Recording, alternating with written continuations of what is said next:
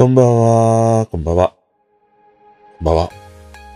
安田です。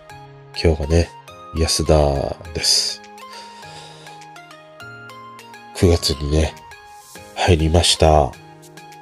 秋です。うちは夏です。エアコンがね、もう効いてるし、外に出ると、いや、まだ夏だよね。どう考えても夏だなっていう感じしかね、していません。ということで、こんばんは。あのー、TikTok さ、あるでしょ？もうね、TikTok ばっかり。本当に、TikTok ばっかり見てる。もう、だいたいね、寝る前もそうだし、なんか、飯を食べた後もそうだし、昨日もさ、寝る前にトイレに行ってね、用を足してたの。で、スマホ持って行ってしまったからさ、見始めたんだよ、TikTok。また、用を足しながらね、TikTok したら、1時間。1時間ね、トイレにこもってしまいました。本当にね、ダメだね。TikTok はね。で、TikTok を見てて、うん、まあかなりこの1週間ぐらいかな、本当に TikTok ばっかり見るようになって、たどり着いた答えは、TikTok はバカになるな。うん、確実にバカになるなって 思った。本気でなかなかバカになるよなって思った。これさ、TikTok がバカになる理由っていうのは簡単で、あの、結局自分が見たいものだけ見ていくようになるんだよね。まあたまにその自分の興味がない動画を表示されることがあるんだけど、それはすぐさま飛ばしてスワイプをしていくと、また強力なそのレコメンドによって、自分が興味があるものしかね、表示されていかないようになるんだよ。で、このレコメンド機能が本当に YouTube 以上に強力で、もうね、まあ相変わらず 見てるのは、うんちだよ。パンダコパンダのうんち。とかね、まあ、ルーセラフィムのその、歌というよりは、いわゆるその、なんだろうな、控え室での姿とかね、そういうその日常のものをさ、切り取ってくれているものが結構あるからさ、そればっかり見ていくと、まあそんなものに溢れていくんだよね。で、その関連で見てて面白いなと思ってハマってるのが、今更ながらの TWICE ね。遅れてやってきた、俺の中でのブーム、TWICE。そして、昨日だな、トイレをしてる時だな。ずっぽりね、ハマったのが、これも、遅れてやってきた BTS。俺さ、なんなら BTS のさ、TikTok 見て、トイレでね、泣いてた。もう、下からも出るし、上からも出るし、みたいな。大変だよ、本当に。もう一人、あの、袋田の敵状態みたいなもんだよ。上からもね、だ、だれ落ちてくるし、下からもだら漏れだし、みたいなさ。でね、いや、TikTok はいいんだけど、もう TikTok の話で終わっちゃう、終わっちゃうの、俺の今、日々の生活がさ、もう TikTok しかないみたいなね、感じになってるね。感じというか話題がそれしかないみたいになるんだけど、まあそれだけ見てしまって。でね、まあ BTS にしろ、TWICE にしろ、ルセラフィムにしろ、共通しているのは、あのね、なんかいろいろこう、うー分かったのがあって、この3組に共通しているのって、ストーリーがあるんだよね。そのグループが結成されていくストーリーとか、まあ各自のその、こういうそのガールズグループになるまでのストーリーとかね。それがみんなどのグループにも個々にね、ものすごくこう、あるっていうね、ものがあるなと思って。まあもちろん他の様々なグループにもそういうストーリーっていうのは誰しにもね、あるとは思うんだけども、そのストーリーがなかなか本当に一冊の本を読んだかのようなね、ストーリーというものが、なんかこの三つのグループには共通してあるなっていうものがあってね。このなんかね、うん、まあいろいろその K-POP にハマっていく理由っていうのはあるんだけど、あの、TikTok を見てて感じたのは、あの、ストーリーなんだなっていうことをね、思った。ものすごいなんか思った。うん。まあ、ルスラーフィムはね、ユンジンとか、桜か。宮脇桜とかね、あと、ウンチェとかさ、チェヨンとかね、カズハとかいろいろ彼女たちがやっぱりあそこまでにね、行くストーリーというものがあるし、まあ、トゥアイスもやっぱりあの9人か。でね、やってきたというストーリーもあったりして、トゥアイスを見始めた、聞き始めたっていうのは本当にもう最近今年に入ってからぐらいだから、あんまりね、ようわからんというままに聞いてきたりしたんだけど、でも、ああいうその切り取りによって様々なメンバーとの絡みがね、面白いし、まあ、例えば、日本人のね、えー、女の子がいるんだけど、その子が、まあ、ちょっとメンタルがやられてしまって、休養に入ったっていうね、時があるんだよね。で、それがアメリカかなんかの公演のタイミングで、うんと9人から8人になってしまって、まあそのステージでね、またね、9人になって戻ってきますっていう話をして、で、まあ最近ね、実際にまたアメリカで、ああいうふうにツアーをやって9人でというね、ストーリーがあったり、まあやっぱりいろいろあるんでね。でね、BTS で不覚にも泣いてしまったのが、あのね、うん、まあやっぱり BTS って、正直俺はダイナマイトとバターしか知らないし、あの話題になっている時にさ、まあ日本のテレビでも露出されたし、街なりでもね、街に出たらもうしょっちゅうありとあらゆるところでね、流れていたし、テレビをつければというものがあって、あれでよく聞いてたり、あ、こういうグループがいるんだなっていう。ものを知って、で、中でも、まあ、この間話したあの、グーとね、テテという、この二人が、いや、妙になんか色気があるなと思いながら見てたんだけど、いわゆるさ、BTS が好きな人って、めちゃくちゃ多いでしょ？まあ若い世代の子もそうだし、あとまあ俺世代ぐらいの女性ももう大好きでね、小泉京子とかもさ、アーミーと言われるほどね、ハマって応援しているというものもあったりして、で、まあ今ならものすごいわかるんだけど、当時はさ、なんでそこまで、ね、突然この BTS というものに多くの人がハマっていくのかなっていうのが正直よくわからなくて、ただそのルックスがいいとか歌がいいとか、それだけではあそこまでね、ずっぽりその自分をアーミーっていう、まあその、熱心なファンの人たちのことをアーミーというね、ことのようなんだけど、まあそこまでね、応援するファンになるっていうものって、何がそうさせるんだろうなっていうのが、正直あんまりわからなくて、で、まあ最近、俺もさ、まあ相変わらずね、ニュージーンズおじさんって言われて、まあそれから K-POP って本当に聴くようになったんだよね。その前に BLACKPINK で、あ、すごいなと思って、で、それからしばらく書いてね、で、 NewJeans っていうのを、あの、オプチャの方で教えてもらって、で、振り返るとね、めちゃくちゃそれが、あの、K-POP にハマる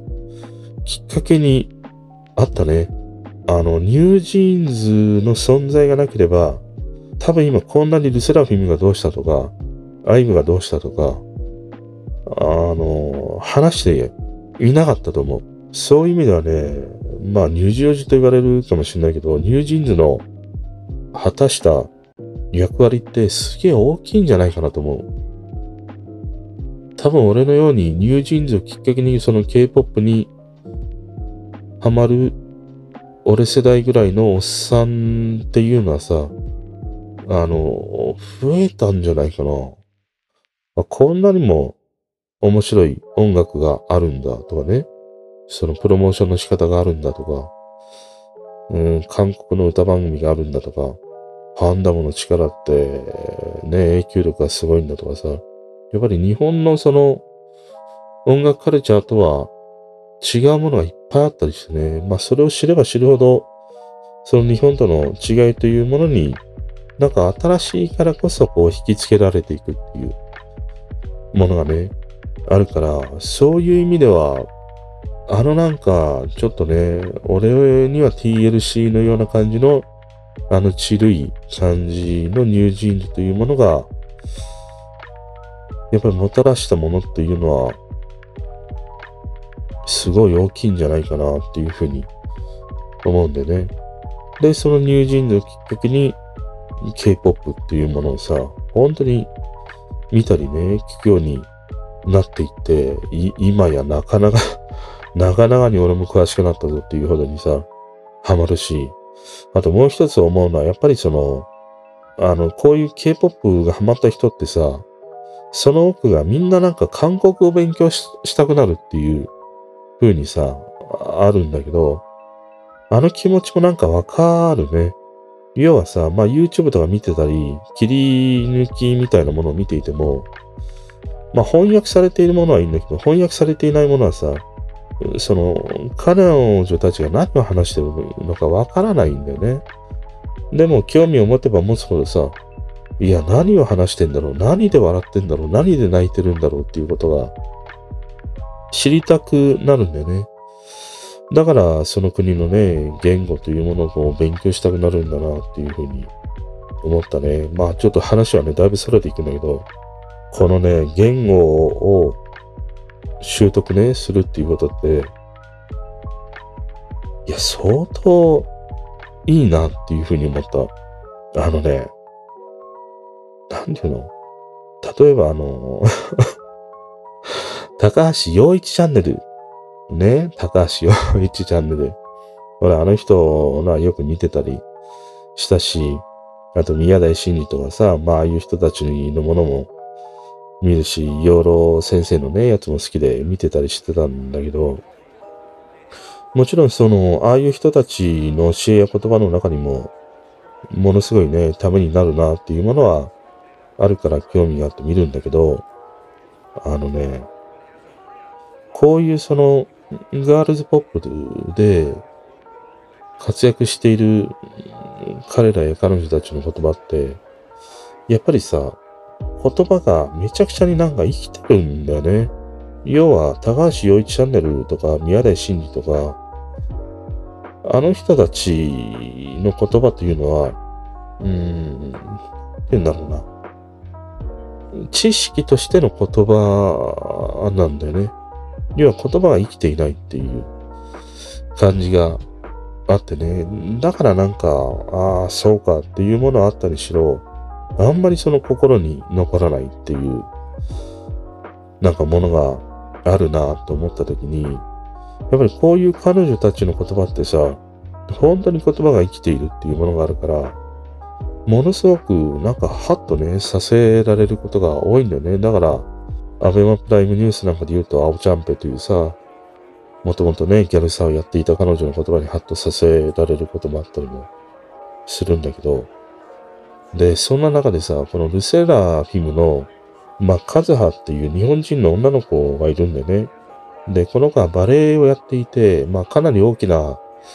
大会ににも出てるし、要はその、バレリーナとしてね、将来を嘱望されるような、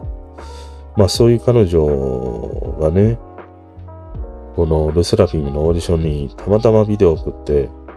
で、バレエを踊る姿でで、彼女がね、選ばれたんだよね。で、それはまあかなり異例でもあったりもして、要はダンスの経験もない、ボーカルの経験もない。でもさ、デビューまでにもね、全然時間がないという中での、このね、カズハという彼女の選出だったりもして、まあ異例ずくめで選ばれたりはしたんだけど、でも彼女は本当に小さい頃からアイドルを目指していたのかっていうと、それだけね、バレリーナとしてずっとやってきて、将来をね、嘱望されて世界的なステージにもね、乗るぐらいのバレエをやっていた彼女が、一気にこのガールズグループというね、K-POP というものに舵を切って行ったのもあったりしてさ、まあそういうところにもやっぱり彼女には彼女のストーリーというものがあって、魅了されるものがあるんだけど、要はそういうその背景で彼女がデビューしていく中で、あ、すげえいいこと言うなっていうふうに思ったのが、あの、彼女がみんなで、まあなんか、自分の YouTube かなんかのチャンネルで答えてるようなものがあってさ、要はその自分、まあそれまで彼女はバレエばっかりやってきたから、韓国を全然知らないわけだよね。でもデビューするから、韓国を覚えていくっていうことをするんだよ。で、そうすると、韓国語を覚えたことで、いや、自分の性格がすごい変わったっていうね、話をしてたの。で、それがすごい、いや、いいなと思って。つまりさ、その言語を新たに習得していくことで、性格を変えれるかもしれないっていうことなんでね。要はバレエをやっていた彼女っていうのは、まあなんかおしとやかで、なああいうバレエの世界の多分独特のものがあるんだけど、でも今このルセラフィムで、カズハというね、彼女で活動している時っていうのは、やっぱりなんか等身大の、あの20、20歳ぐらいかなそれぐらいの女の子の、なんか、元気さとかね、あの、はつらしさみたいなものとかさ、やっぱりあるんだよね。すんごい明るいんだよね。本当にいい笑顔をするし、発言とかも面白いしね、見てて。で、それがその韓国を覚えることで、要は韓国語で話しているときと、日本語で話しているときと、性格がね、変わるっていう風にね、話していたの。これはさ、なかなかすごいことだよなと思って。あの、一つの言語で話している限りはさ、性格って、まあ、正直なかなか変わらないよね。よっぽどの、本当の大きな出来事とかね、大きなきっかけでもない限りはさ、性格ってなかなか変えれないんだけど、でもその新たな言語を習得すると、性格も変わるっていうことは確かにあり得るよなっていうふうに思うんだよね。まあ俺もあの、言語は日本語と下町弁と秋田弁をちょっとね、聞き取れるぐらいしかないんだけど、でもなんとなくわかるのは、要はその秋田に行った時って、ものすごい、まあ、なんて言うんだろう。まあ、下町は下町ならではのそのフランクさみたいなものはあるんだけど、なんか秋田に行った時、秋田ならではの、その、っていうんだろうな。同じ言葉を使っていることでの、そのつながりの深さというのかな。そういうものがあるなと思って。まあ、性格まではね、変わらないかもしれないんだけど、やっぱり言葉にそういうその、話す言葉の違いで変わっていくものってあるなって思うんだよね。あとはよくまあ仕事で中国とかね、香港とかね、行っていた時っていうのは、俺はええ、あの、なんだ、広東語とかね、中国語は話せないからさ、あの、訳してくれる人といつもね、べったりついて仕事はしてたんだけど、でも香港あたりって、まあ大体英語が通じるからさ、どこに行っても、あの、ホテルとかね、お店、レストランみたいなところはもちろんのこと、そこら辺の路上にあるようなお店であってもさ、まあまあ英語で通用するからね。あとは身振り手振りでいくらでも通用するからさ、割と夜とかね、ほいほい、ああいうその露店みたいなものとか好きだから、歩いてたりした時って、やっぱりね、言葉を知らない分だけ、あの、はっきりと答えるしかできないんだよね。要要は曖昧さがないというのかな。例えばなんかコーヒーみたいなの出してもらって、えー、じゃあ砂糖いりますかっていうふうに言ったときに、まあ日本で言ったらさ、もしかしたらちょっと使うかもしれないし、使わないかもしれないけれども、くださいみたいな。要はその曖昧な返事って日本語にはいっぱいあるじゃん。でも英語にはさ、曖昧がないからさ、もうイエスかノーかしかないじゃん。だからじゃあミルクいるのか砂糖いるのかって言ったら、もういるかいらないかしかないんだよね。に、二択しかないんだよね、要はね。だからそうすると必然的に性格はさ、ものすごい、なんて言うんだろう。はっきりと相手に伝えるように必然的になるんだよね。もう嫌なものは嫌だ。ほんのり嫌だっていうことも、もう相手には、もうこれは絶対に嫌っていう風にしか伝えられないんだよね。俺の言語力では。もういいか悪いかしかないから。その中間の表現を知らないからこそさ、ちょっと嫌だなと思ったらもう絶対嫌っていうことだし、まあ、ちょっと受け入れてもいいかなっていう時には、もうイエスって言って、もう全部受け入れるっていうさ、選択肢しかね、持てないように。いや、やっぱりこの、発する言葉によってさ、性格ってどんどんどんどん変わっていくなっていう。それはね、いや、ものすごくいい気づきだなと思ったの。だからさ、まあやっぱり、なかなかこう日本にいてね、まあ子供でも何でも大人でもそうなんだけど、なかなか生きづらいわとかさ、いや、人とのコミュニケーションが大変だわっていうのって、うん、案外なんか手軽なところではこうして他国のね、言葉を身につけていくっていうのはものすごいいいことなんじゃないかなと思ったり。したね。まあ K-POP に興味があるんであれば韓国語でもいいし、まあ仕事に活かしたいということであれば中国語とかでもいいしね。まあ英語でもいいし。まあ、スワヒリ語とかさ、何でもいいよ。スペイン語でも、ポルトガル語でも何でもいいんだけど、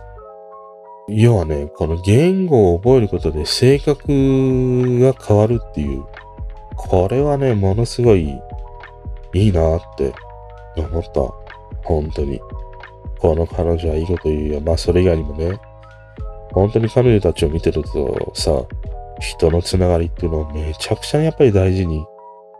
してるんだよね。まあいろんな折に触れて、そのファンの人たちや、まあね、メンバーたちとか、スタッフの人たちに感謝の言葉を述べる、ああいうものを見ているとさ、いやなんか当たり前なんだけど当たり前じゃないっていうね、そういうことを、まあ気づかせてくれるなって思いながらね、まあ見てる。まあそれが、それがちょっとだいぶ話がそれたので、また BTS にさ、話を戻すと、まあ BTS ってさ、7人いるでしょ？で、彼らもなかなか売れるまでってやっぱり時間がすごいかかったんだよね。本当に俺はもう、ダイナマイトぐらいからしか知らないからさ、それ以前の彼らって、でも全然知らない存在だったりもしたんだよね。だデビューしたのは2012年だからもう10年近く、まあ活動してるんだけど、本当になんか日本でも BTS っていう存在が知られた、知られたのって、ここ2、3年なわけでしょ。その前の7年とか8年とか、そういう時間にはさ、まあかなり彼らの事務所って、まあ小さい事務所だったりしたんだよね。だからそういう苦労もあるし、デビューした時も、この一番さ、バッチのね、グクっていう彼がいるんだけど、まあ、最近だとセブンっていうさ、曲を出した、あの曲もね、なかなかいい曲なんだけど、彼がデビューした時って、まだ16歳で、高校生のガキだよ。日本で言ったら、もう丸坊主でね、猛虎飯ついてるぐらいのさ、鼻垂らしたようなガキなんだよ。でね、TikTok で BTS の動画を見始めると、まあ、BTS の動画がさ、ザーッとレコメンドされるんだよ。で、それを見ていくと、昔のデビュー間もない頃の彼らの姿のね、動画が結構いっぱいアップされてたりもして、それを見てるとさ、本当にさ、この7人でね、BTS をやっていくんだっていうものがさ、いっぱい残されてたりもして、可愛いなっていうのであればさ、このグクがなんか高校かなんかの入学式なんだろうね。そこで、まあこの他のメンバーがさ、まあ入学式をこう撮影してるっていうね、動画があったりするんだよ。ああいう姿も可愛いし、要はこの一番バッチのグクって、まあ一番バッチだからやっぱりみんなから可愛がられてるんだよね。で、自分のその実力のなさにね、ステージが終わると、こう泣いている姿とかさ、一人ステージでまだね、やっていたりすると、上のメンバーがさ、じっとね、それを見守りながら待ってくれているとかさ、あとこのジミンというさ、まあ彼がいるんだけど、まあ彼もその BTS に入るのが一番遅かったのかな？遅かったから、まあみんなもうね、ある程度能力があった。で、メンバーに何とか追いつこうとして、要は朝の4時ぐらいまでやって、で、6時に起きるっていう生活をもう何年もしていたみたいな。まあそういう話もあったりもしてさ。要はやっぱりなんか、すごい、個々が本当に、こうやっていくんだっていうね。このなんか結束力とか、そういうものが、俺が知る、はるか前のね、7年や8年、そういうところに、ものすごい濃密なね、時間やストーリーというものがあって、それを遅れてこう、TikTok で知れるとかね、まあ YouTube で知れるとかね、ああいうものっていうのがあるから、だから、この BTS にハマっていく人っていうのは、最初はなんか曲で入ったり、ルックスで入っていったりするんだけど、ここら辺の彼らの濃密なね、この7年、8年みたいな、日本にもこれだけね、知られるようになる前の、こういうものがさ、いっぱいあるから、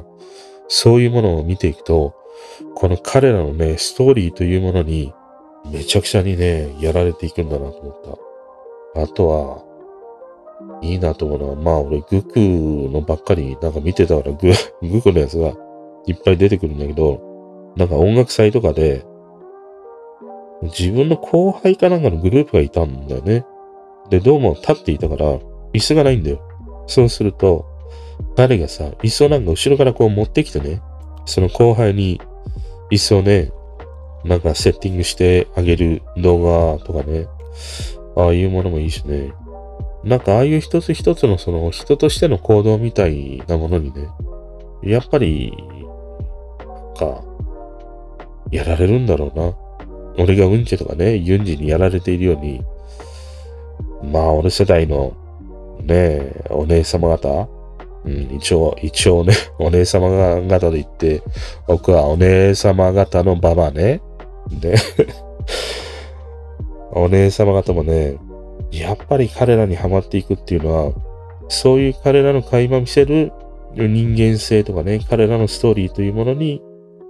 ハマっていくんだろうなっていうことをね、すごい思ったね。だからなんか、このね、グクを見守る上のお兄ちゃんたちのこの姿というものにね、いや、すげえなんか、感動してしまったりしたな。あとなんか音楽祭でこの V というね、テテという彼とグクのね、この二人のやりとりとかね、面白いんだよ。だからさ、まあ、TikTok って、要はそれだけこうやってハマってね、レコメンドされればされるほど自分の好きなものしか表示されていかないから、バカになるっていうのは、要はさ、俺がまさにそうなんだけど、ここね、一週間ぐらいさ、もうずっと暇さえあればさ、TikTok で見てるわけじゃん。自分の好きなもんだけ見てるわけで。そうすると、他のさ、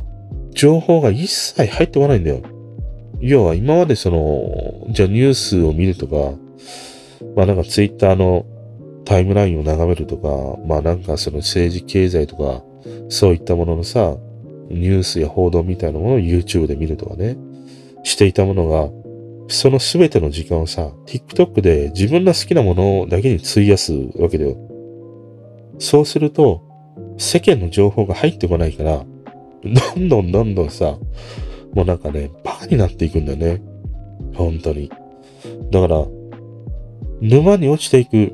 感じっていうのは、ものすごく早いよ。本当に。もうね、シャ、シャブにも近い。本当に俺、うんち見ててさ、もううんちやめますかネットやめますかって 人間やめますかみたいな。ね、覚醒剤やめますか人間やめますかぐらいで、いや、うんちやめますか人間やめますかっていうぐらいね、この短期間でハマっていくこの TikTok の中毒性っていうものは、いや、すげえあるなーっていうふうに思った。だから TikTok にも俺、前にね、TikTok の話をしたときに、お気に入り機能みたいなものがないっていうふうに話してたんだけど、一応お気に入りの機能みたいなものあるんだよ。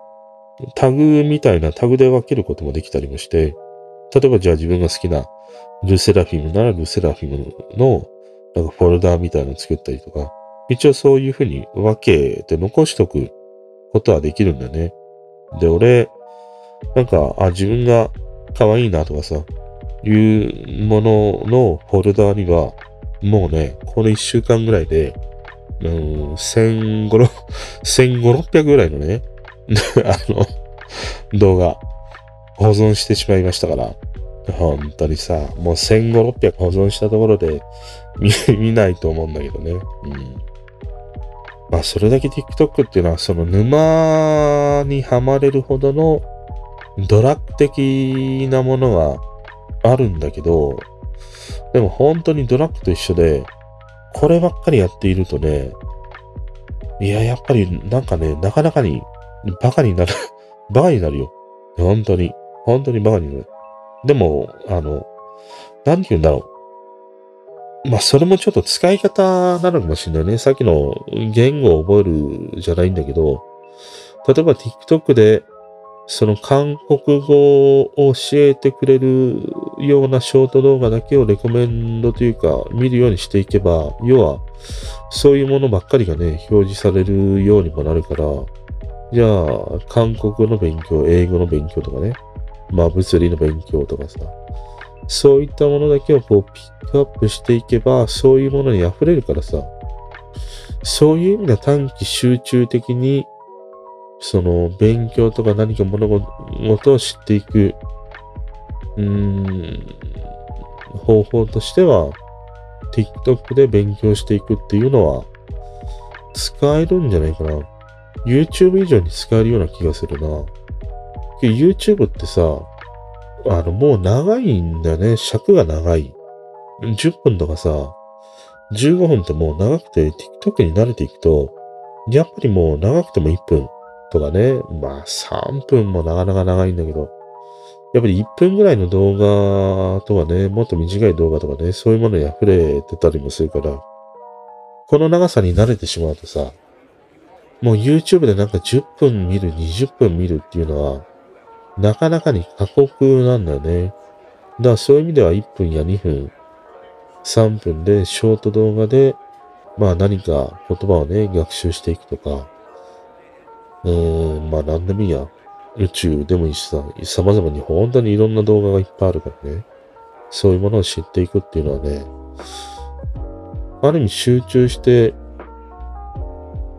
うん、見れたりすることで、学習ツールとして全く使えないものではないよな、とも思うね。だからいい面はそういうふうに学習に使えたりもするし、自分が好きなそのアイドルとかね、まあ何でもいいや、自分の好きなものだけを表示していくことで、沼れるっていうね、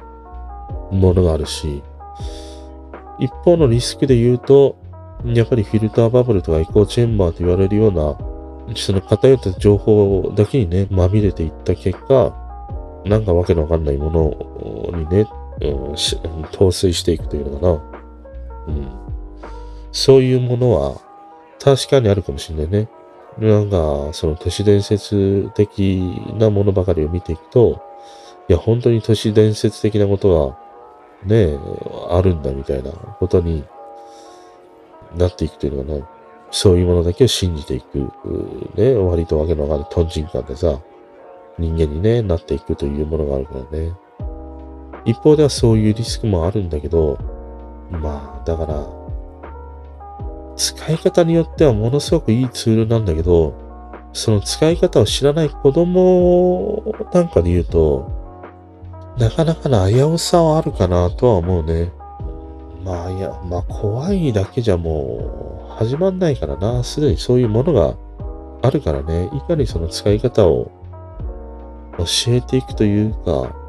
そういうことになるんだろうけど。だから子供なんかなんかね、その自分の興味がある虫でも昆虫でもいいし、まあなんだろうね、物理でも宇宙でもいいんだけど、そういうものばっかり見てるとさ、まあまあそういうものでね、いい情報というかいい動画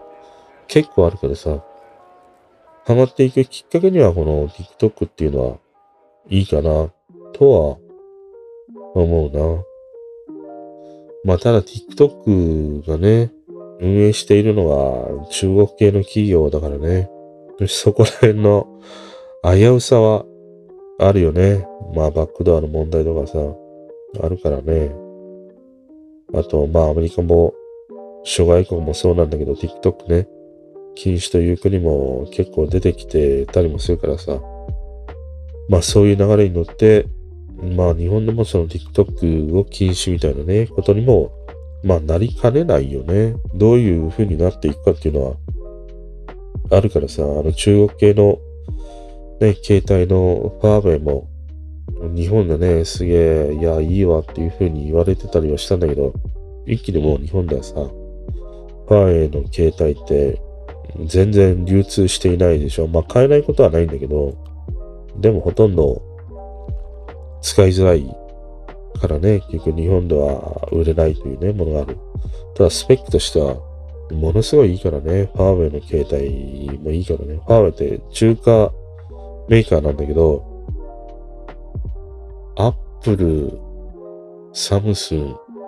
ファーウェイ、3番手か2番手ぐらいに今いるんじゃないかな、ファーウェイって。もういないかな。シャオミが上がってんのかなまあ、それぐらいその中国の携帯のメーカーではあるんだけど、まあ、優秀なメーカーなんだね、ファーウェイね。まあ、そういうファーウェイみたいなことがあるように、こういうアプリとかでもね、TikTok で中国系企業がって言った時には、まあ何かの表紙で、いや、TikTok、Google Play とかさ、Apple のああいうアプリのね、ところから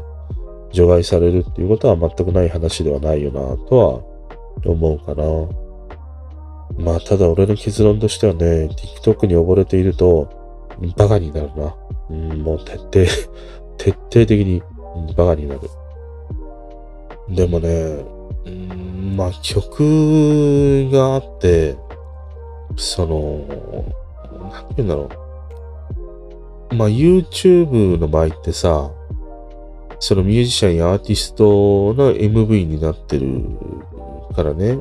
あんまりあれなんだけど、TikTok の場合ってさ、まあ全然関係ない曲が使われるわけじゃん。あの、投稿している人が好きに曲をね、つけてアップしているから、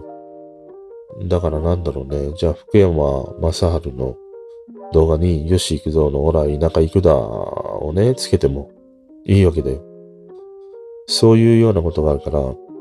その曲ってやっぱり TikTok からその火がついていくっていうのはものすごい、あの、体感としてわかるなっていうものが、やっぱりあるよね。ああやってその、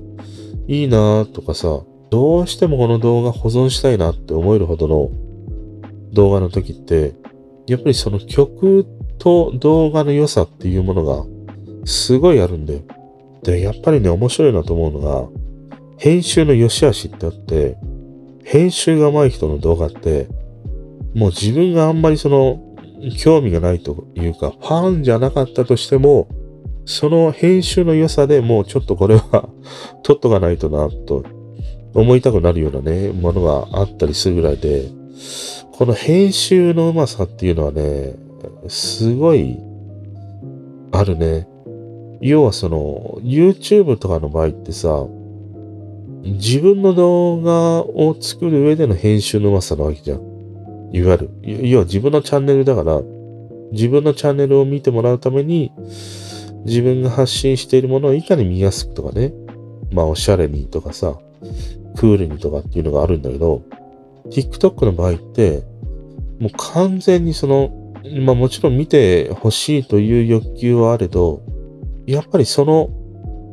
人のファンだからっていうね、思いがものすごい溢れてるんだよね。だから自分の好きな人たちの、まあグループでもいいし、アイドルでもいいし、歌手でもいいんだけど、ものすごいその愛を持ってね、編集をしているからさ、あの、なかなかにやっぱりいいんだよね。要はその一つのプロモーションの MV を作っているかのような感じというのかな。YouTube ってそれがないじゃん。要は誰か、じゃあ、ね、ルセラフィムならルセラフィムの応援の動画を作ろうっていうのは、あんまないよね、YouTube の中にはね。俺あんま見たことないもんな。あの、切り取りとかね、そういうものをまとめているものあったにせよ、プロモーション的に YouTube の動画でっていうのは、まあほとんどにおいてないんだけどさ、TikTok にはそれがいっぱいあるんだよね。要は自分が好きなガールズグループとか、まあボーイズグループでもそうなんだけど、そのプロモーション MV かのような動画というものがいっぱいあるからさ、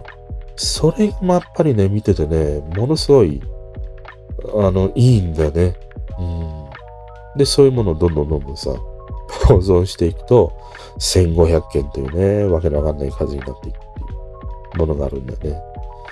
で、その曲という意味ではさ、あの、さっきも言ったように、福山雅治に吉幾三の曲をつける、つけてね、動画を作るのと似たようなもんで、例えばルセラーフィムなんだけど、彼女たちを紹介しているんだけど、曲はじゃあニュージーンズの曲とかね、そういう動画もいっぱいあるんだね。要は、ルセラフィムだからといって、ルセラフィムの曲を使わなければいけないっていうさ、そういうものもないんだよ。だから逆に、そのコラボみたいなものがね、エモさになるというものもあるし、あのね、曲がね、いや、知らない曲に結構出会えるんで、で、結局使われる曲って、まあ似たようなものが多いんだよね。あの一人の人が見て、あ、この曲いいなっていう、この BGM で動画作りたいなと思ったら、その動画に影響されるからさ、やっぱり違う人が作っても、やっぱりその曲で動画を作るから、結構同じような曲が使われたりね、流れるようになっていくんだよね。で、その現象って、要は小さなヘビロテ状態なんで、小さなもう FM とかのパワープレイ状態なんで、同じ曲がさ、何回も何回もね、繰り返し動画をね、スワイプしていくたびに聞かされるわけだから、頭に残っていくんだよね。で、なんか聞きたくなるっていう、そういうサイクルに入っていくんだよ。だから TikTok 初の曲っていうのがね、ヒットの、なんか、その、源泉にあるというのは、原点になることが多いんだなっていうふうに思ったの。そんな中でね、もう何曲かこの曲すげえいいよと思った曲があってね、あの、 NewJeans の Super Shy っていう曲があるね。 Super Shy、Super Shy っていうなんか、外でさ、なんかみんなでね、なんかラジオ体操してるような MV の動画があるんだけど、その曲自体はすげえポップなんだけど、R&B ボーイっていう人が、えー、っと、これは何だろう、リミックスしている曲があるんだよ。スーパーシャイの。これがね、本当に R&B テイストで、めちゃくちゃにエモい。だから、まあ、様々なその、各ね、様々なグループのメンバー間でのエモいシーンってあるんだよ。こう、なんかステージ上でギュッと抱き合うとか、まあ、ルスラーフィムであれば、5人がね、なんかステージに並んで、えー、いるようなシーンとか、そういうところにこのスーパーシャイの R&B バージョンが流れると、めちゃくちゃにエモいっていうね、曲があるし、この曲はすげえなんかアレンジが、いや、R&B でいいなっていうふうに思ったのと、あとね、すげえめちゃくちゃハマったのが、G アイドルっていう、これもやっぱり第4世代のガールズグループの彼女たちなんだけど、I do っていう曲があるんだよ。で、これがね、あの、ビートルズのルーフトップコンサートじゃないんだけど、ニューヨークのどっかのビルでね、夜景の中で歌っているものがあるんだけど、これがめちゃくちゃに綺麗なんだよ。まず絵がすごい綺麗。それ以上にこの I Do っていう曲が、80年代、R&B とかね、AOR 聴いてきた、俺ぐらいの世代の人が、ドハマりするほどの、こってこての R&B なんだよ。すげえいいわと思って。これがね、最近、めちゃくちゃハマってる。G アイドルのね、I do っていう、これ、あの、概要欄にリンク貼っておきます。で、このね、G アイドルの I do あたりを聞いてると、思うのは、あ、なんかすげえ聞いたことがあるよなっていう感じがするんだよね。で、俺割とその、なんか自分が昔聴いてきた曲と最近の曲をこう並べて聴く癖みたいなものがあって、この間も話した、じゃあなんだ、えー、あの人、出てこない言葉が。なんだっけ。あー、あの人。えー、たらたらたらたんたん、なんだっけ？うんちし、うんちしかもう出てこない言葉。あー、なんだっけやね。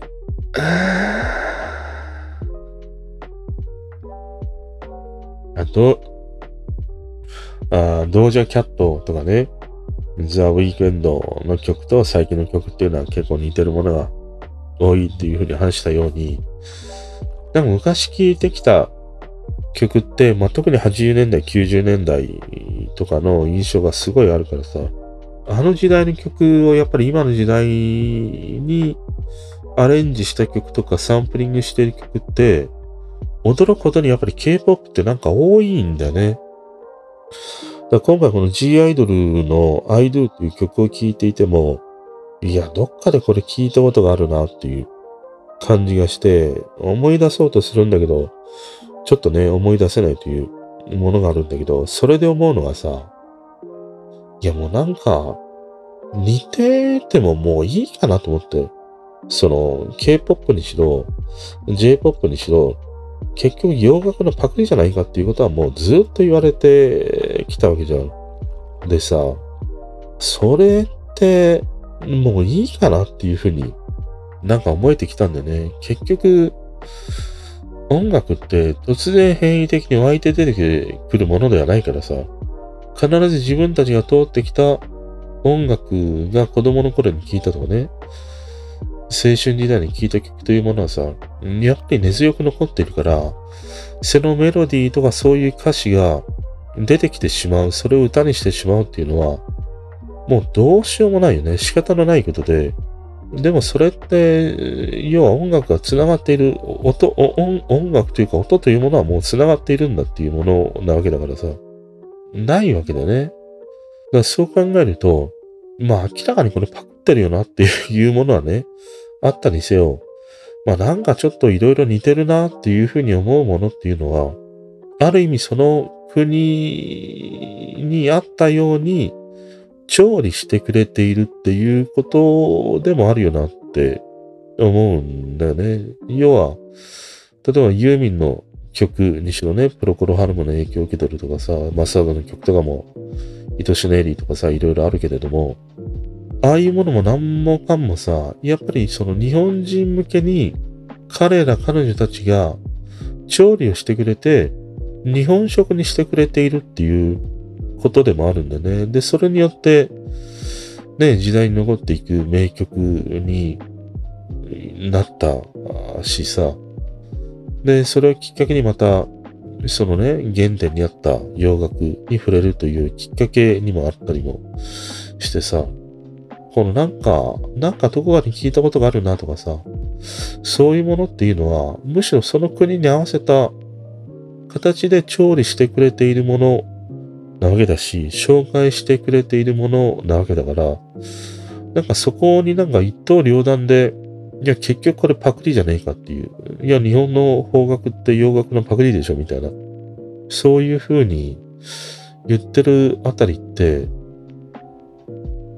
いやなんか、まだそこなのっていう感じがね、するよね。いや、まだそこ言うみたいな。ま、まだそこで止まってるんですか？みたいな。もうそうじゃないわけじゃん。いや、洋楽だってさ、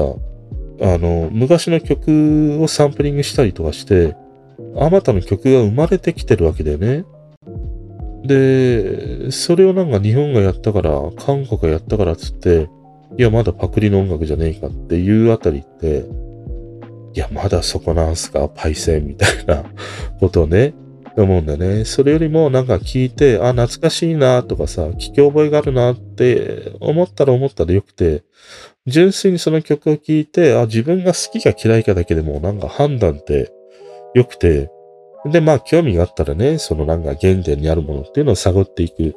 楽しみっていうのはあるよ。大竹栄一の曲なんかまさにそうじゃん。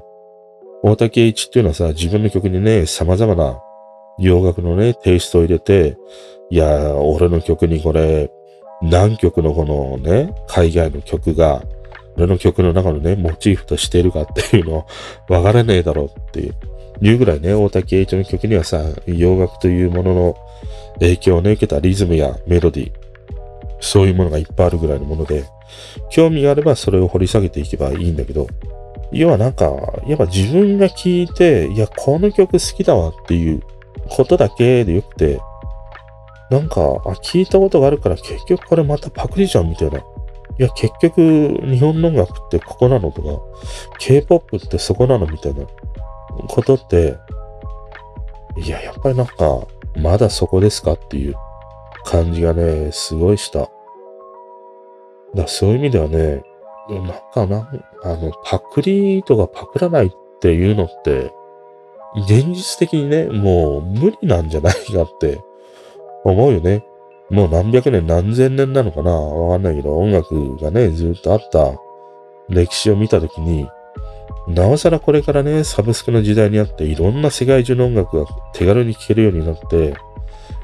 それを聴いてる世代の子たちが音楽を作り始めると、やっぱり自分が子供の頃に影響を受けた曲というものに、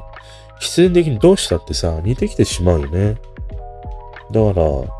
なんかこのパクリだパクリじゃないかっていう議論って、いやもういいだろうっていう感じがね、俺はなんかすげえしてる。だからそういう意味ではなんかフラットにね、この G アイドルの彼女たちが歌う I Do っていう曲は、80年代の R&B 好き。このね、おっさん、めちゃくちゃハマるよ。映像もいいし、曲もいい。これもね、TikTok で聴いて、いや、こんないい曲あるんだっていうふうにね、思ったりした。あとね、またね、泣いちゃった。あたい、あたい泣いちゃった。もう、もうトイレで BTS 見て泣いてさ、ねえ、仕事、仕事部屋で、またね、見て泣いてしまうという。多分ね、あの、何か足りてないんではなくて、やっぱりこれは9月になったからっていうのが大きいよね。やっぱり9月はさ、泣く季節じゃん。ね？泣くでしょ？なんか、なんか物悲しくなるじゃん。で泣いたのがね、またね、ユンジン。ルセラフィムのユンジンという彼女が歌っているものがあって、これがね、またすんげえよかった。ヨエバースっていうアプリがあるんで、これどういうアプリかっていうと、いわゆる韓国の、その、事務所の垣根を越えて、なんかファンダム化しているようなアプリがあるんで、まあ、お前そこまで行ったのかっていうね、もの、ものがあるんだけど、なんか TikTok 見ているとさ、結構動画の右上の方に、あの、W っていうアイコンがよくある動画が多いんだよね。で、YouTube で探してみてもその動画の、なんて言うんだろう。元の動画がないから、何なのかなと思ってずっと気になっていて、で、いろいろ調べていくと、ウェバースって言ったかな緑色のね、黄緑色のアイコンのアプリがあるんだけど、それいわゆるその韓国のボーイズグループとかね、ガールズグループ。だからニュージーンとかルセラーフィムとか、まあ BTS とかね。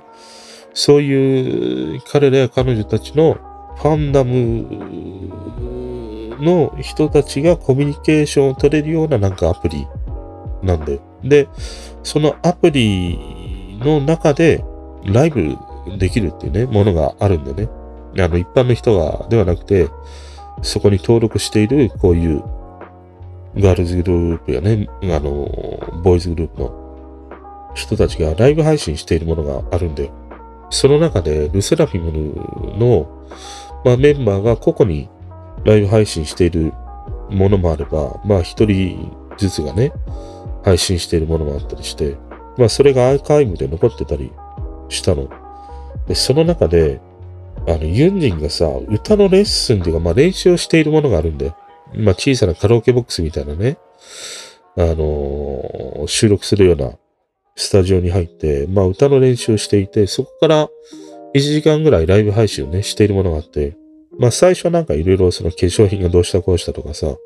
話をしてるんで、一応それはあの、翻訳の機能がついてるから、テロップが出るんだよね。リアルタイムで出るかはどうかわかんないけど、アーカイブだと、その翻訳しているものがさ、見れるからね。まあ何を話しているかっていうのはわかるんだけど、その中で彼女がさ、あの、まあリスナーからリクエストを受けて、歌を歌うっていうことをやっていたの。その中の一曲、これにね、射抜かれた。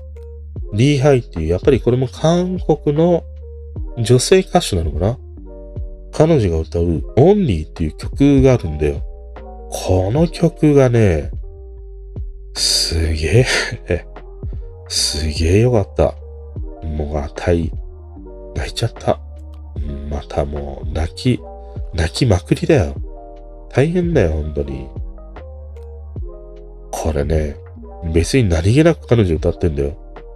でも、やっぱり彼女の歌声に合ってるんだろうね。歌声と、やっぱりこの曲がすごい、多分この曲聴いたことある人いると思うんだよな。なんか、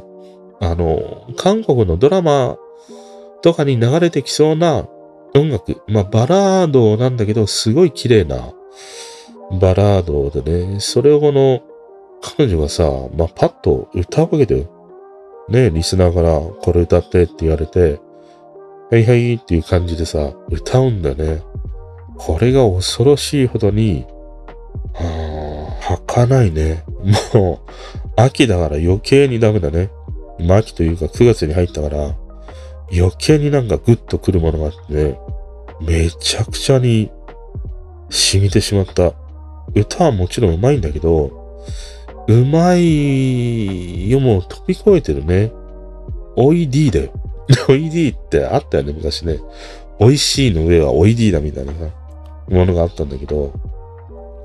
いや、彼女のこのね、D ハイのオンリーっていう曲、これはね、すんげえよかった。これも、心底お気に入りのね、リストに入れてしまいました。まあ YouTube にもね、アップされているものがあったので、これも概要欄に貼っておきます。これもなんか、なんかね、聞いてもらいたいなと思ったりしたね。このユンジンは、ちょっとダメだな。ツボすぎて。あの、歌が、とにかく彼女のなんか歌声がちょっとツボすぎるな。うん。面白い。まあだからこうしてね、TikTok を掘っていくと、その TikTok からなぜヒット曲が生まれていくのかっていうのはね、ものすごいなんか体感として分かったし、やっぱりこうしてね、そのファンの人たちが作る、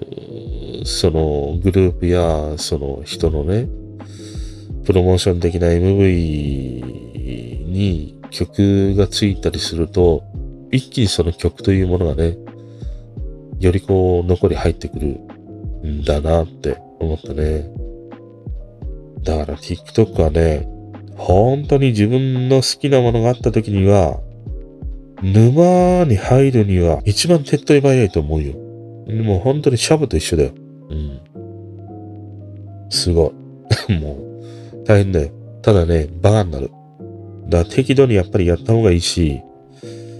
まあ適度にね、いろんな動画を見た方がいいんだろうね。そうしてこうバランスを保つっていう方法が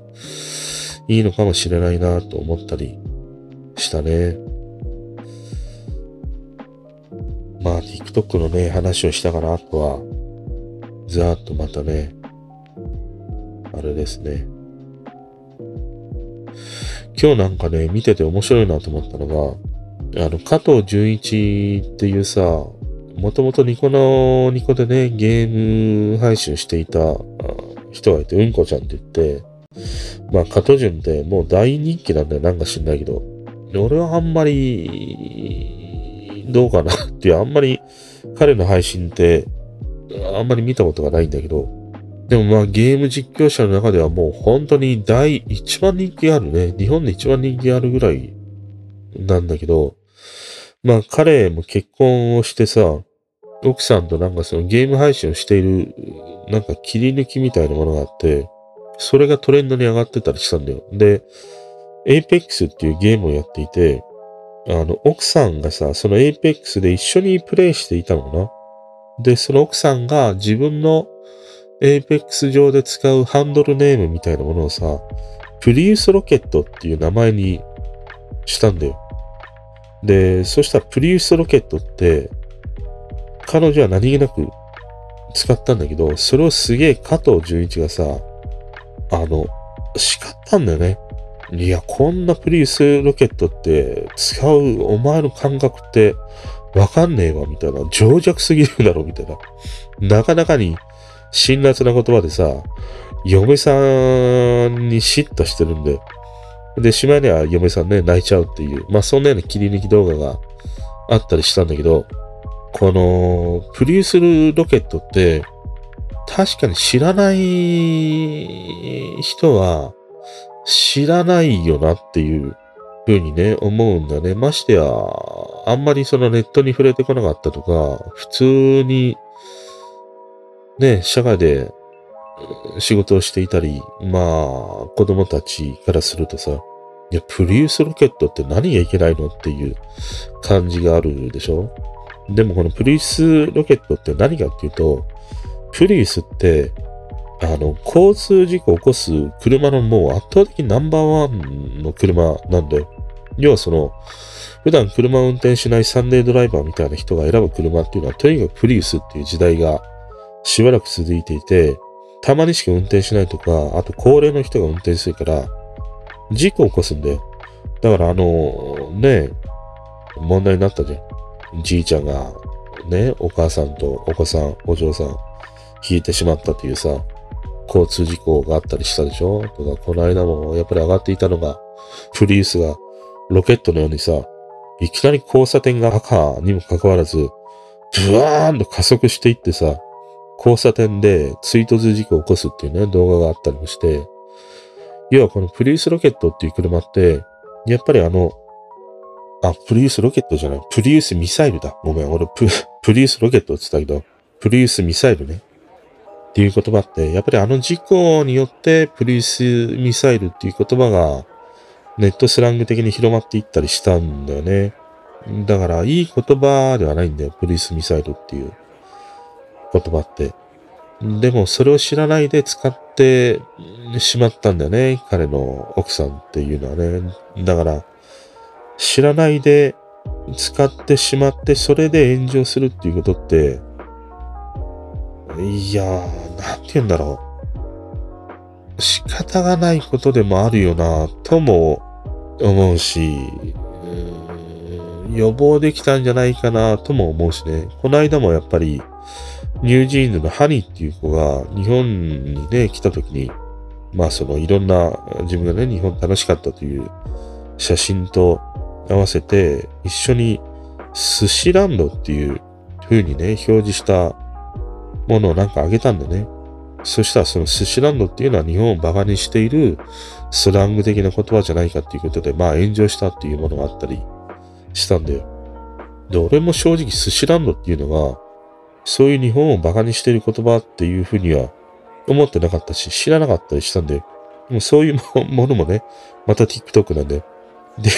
TikTok ですんげえちゃんとね、解説している動画というものがアップされてて、あ、寿司ランドってそういう意味があるんだっていう。要はその、諸外国では、あの、それぞれのなんか国を馬鹿にするときに、食べ物の名前をつけて馬鹿にするっていうね、ものがあるんだって。だから日本だと韓国のことをさ、いや、キムチの国じゃねえかみたいに言うのと一緒で、日本はまあ寿司しかないような寿司の国みたいなね、まあそんなようなことで、えー、バカにしてるんじゃないかっていうね、ことなんだよね。でも俺もその寿司ランドっていう言葉って知らなかったりしたんでね。でましてやこのニュージーンズのハニーっていう彼女って、まだまだ10代か20代ぐらいだから、まあ知らないでさ、本当に楽しかったし、まあ寿司が 美味しかったんだろうね。そういうことがあって、まあ寿司ランドって何気なくね、使ったとは思うんだけど、そういうその知らないままに言葉を発信していくことで炎上するっていうね、ものがあるよなっていう。だから、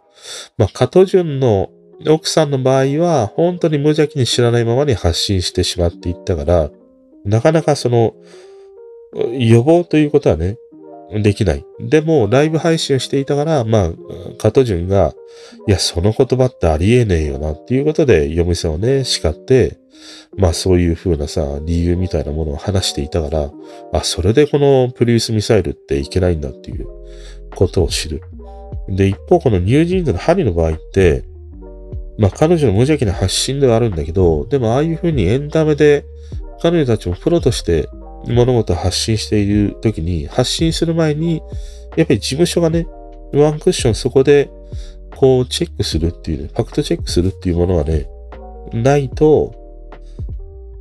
やっぱならないよなっていう、そういう意味では、ああいうその個人が発信する SNS っていうのは、ファンとの距離を詰める意味ではものすごくいいんだけど、でもあまりにもそれを使っている、ねえ、ああいう彼女たちっていうのは未熟だからさ、知らない、知らないままにね、発信してしまうとっていうものがあるからね。だから俺そういう意味ではあの、ジャニーさんってさ、一切やらせなかったわけじゃん、ネット発信っていうものは。そういうものも分かっていたんだろうね。やった途端もうすぐさま何が起こるかっていうのを予測できてたりもしたから、まあジャニーズの場合はさ、ああいうふうに制約をして一切ね、あの、SNS をやらないっていう徹底したものがあったりしたんだけど、でもそれもね、今や時代の流れで、えー、インスタやったり、ツイッターやったりっていうものが出てきたりしたからね。ただまあ、それに伴ってね、話題になる炎上するっていうことが、やっぱり増えてきたりするからね。だから知らないままに言葉を発信する怖さっていうものがあるよね。うん。だからこういうふうにプロでって言った時にはやっぱり大人がとかね、事務所がっていうファクトチェックをしてから発信するっていうことを作らないとダメだし、個人の人たちはどうなんだろうね。まあ、よっぽど人を集める人であれば何か発信をするっていう時は、一回ちょっとね、一晩置くとか、なんか怒りに任せてすぐさ、まあ、そのままね、の思いで発信するというよりは一晩置くとか、やっぱりちょっと調べてっていうことをした方がいいかもしれないね。それ以外の人たちは、いいんじゃないか？まあ、何を言っても。ね俺みたいに、そんなにね、フォローしてくれる人もいない、見てくれる人もいないって言ったら、俺が何をつぶやいたとしてもさ、そんなに炎上することっていうのはないだろうからね。だからといって何を言ってもいいっていうことではないんだけど、まあまあ適度にね、社会経験をしてきたからね、いや、言ってもいいこと悪いことっていうのはあるし、うん、まあ、分かっていてね、発信するっていうこともあるかもしれないけど、あとなんか子供たちとかね、未熟な子たちが発信するものに関しては、やっぱりなんかどっかでね、チェックする機構っていうものがあるといいなとは思うかな。まあ、ただこのプリウスミサイルっていうのはね、うん、まあそこら辺やっぱり加藤純一ね、ね、ネットにずっぽり生きてきたからさ、いや、そこら辺のなんかセンシティブさっていうのは持ってるし、すごい敏感だなっていうふうに思った。あとね、面白いなと思ったのが、あの、ネットスラングで ADHD っていう病気があるでしょ？あれを馬鹿にする言葉で HDMA っていうね、言葉があるんだって。だから多分消されるからなのかな。そういうことで ADHD が似てるからって言って HDMI っていう風にネットスラング的にね、使うというものがね、あるんだって。HDMI って言ったら俺はもうテレビとさ、あの、ブルーレイレコーダーとかさ、つなぐあの、ケーブルしかね、知らなかったりしたんだけど、ネットスラングでは HDMI っていうのは ADHD の人のことを言うね、言葉っていうのがね、あるんだって。あとね、まあ、やっぱりなんか韓国の話ばっかになっちゃうんだけど、あの、ニュージーンズとかさ、ルセラフィムがいる事務所、あと BTS がいる事務所ってハイブっていうね、事務所で、今やもう一大勢力なんだよね。もう多分、K-POP の中では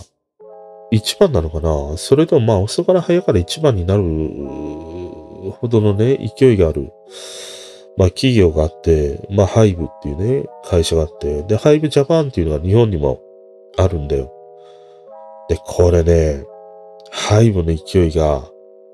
いや、なかなかにちょっと、凄まじいほどの勢いをね、持って、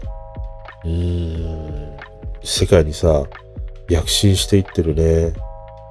いや、ある種のなんかこれはドリーム的な感じがするね。うん。だって、このハイブレーベルの人ってもともとどこだったかな？大手のなんか YG とか、まあ SM とかさ、JYP とかの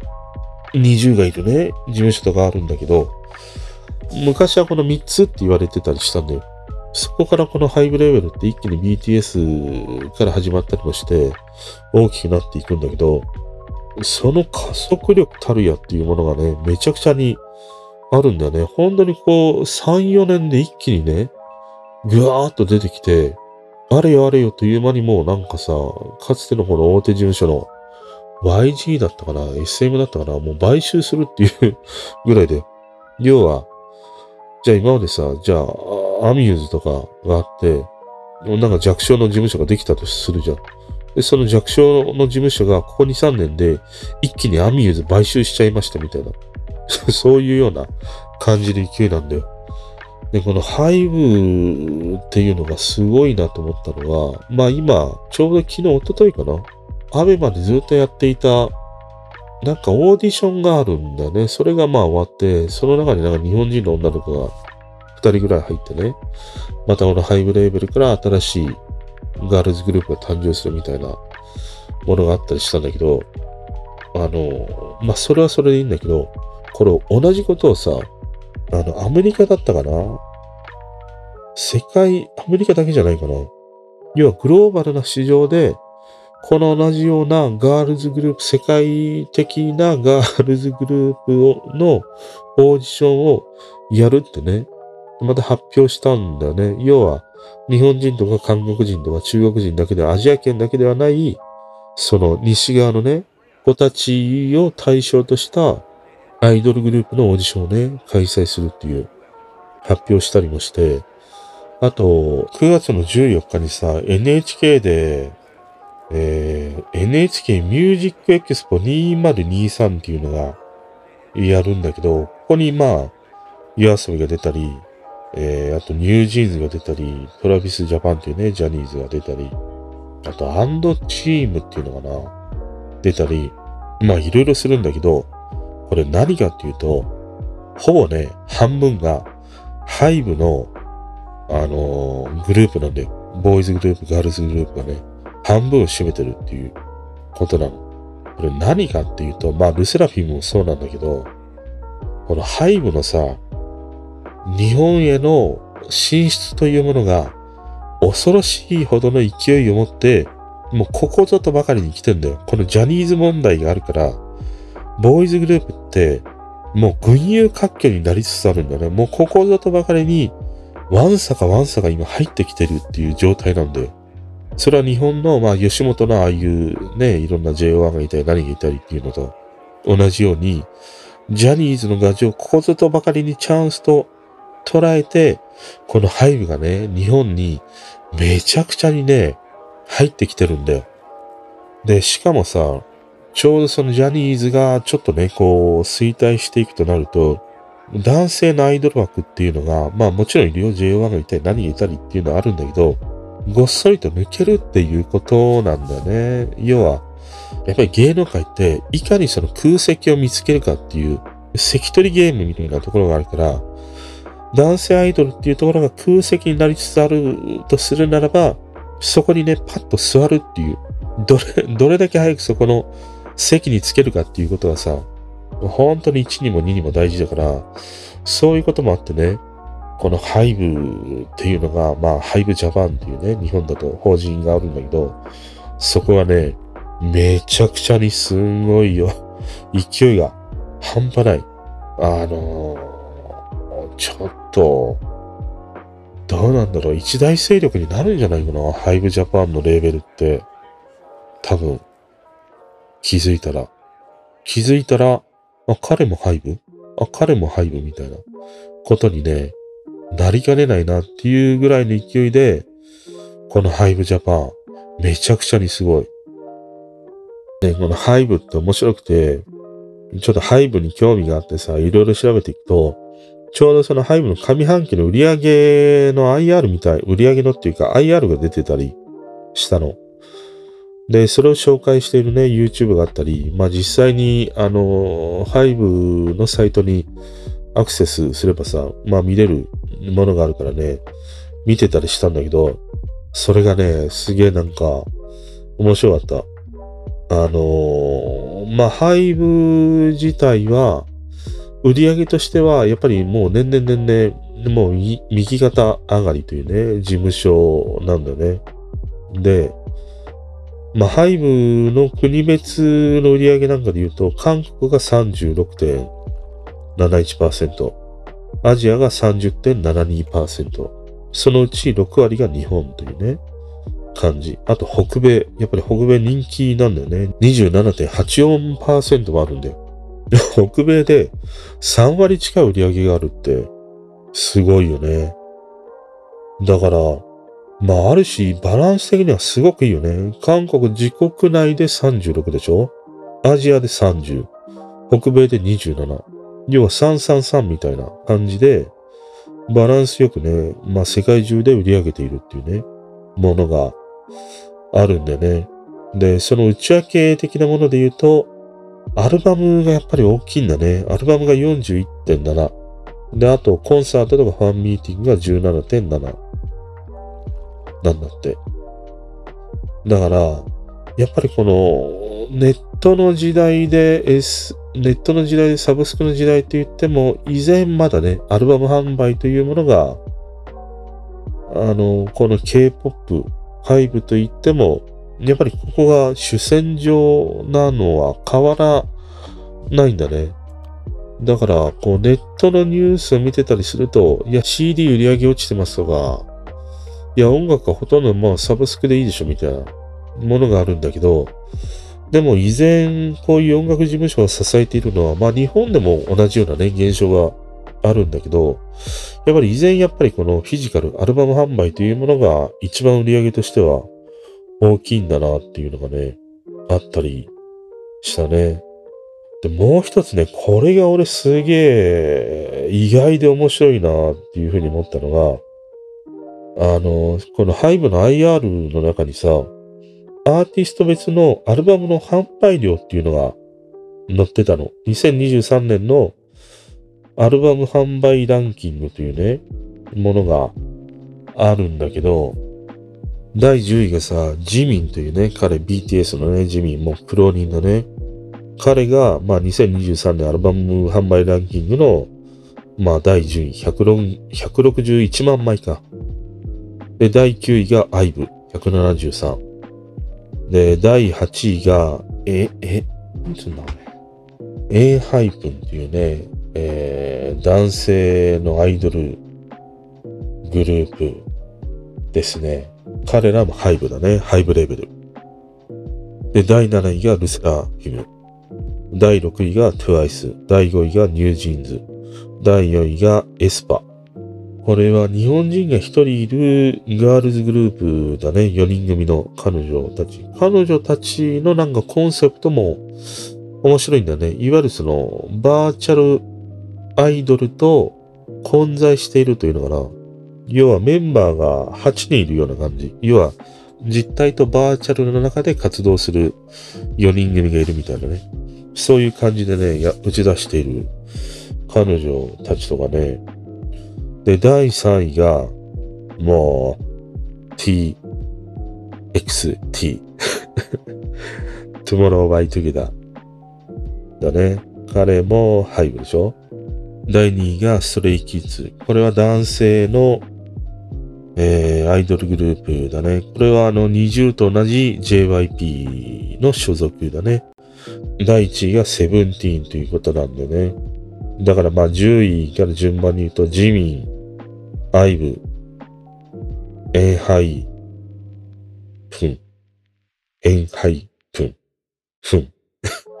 ルセラ、ヒム、トワイス、ニュージーンズ、エスパ、トモノーバイトゥゲダー、ストレイキッズ、セブンティーンという、まあ順番なんだけど、驚くべきは、このね、ストレイキッズとセブンティーンだね。第1位のセブンティーン、887万枚なんだよ。それに対して、えー、ガールズグループエスパーがまあ第4位、第4位にいるんだけど、今って、その、第4世代のガールズグループがすごいっていう風に言われてるんだけど、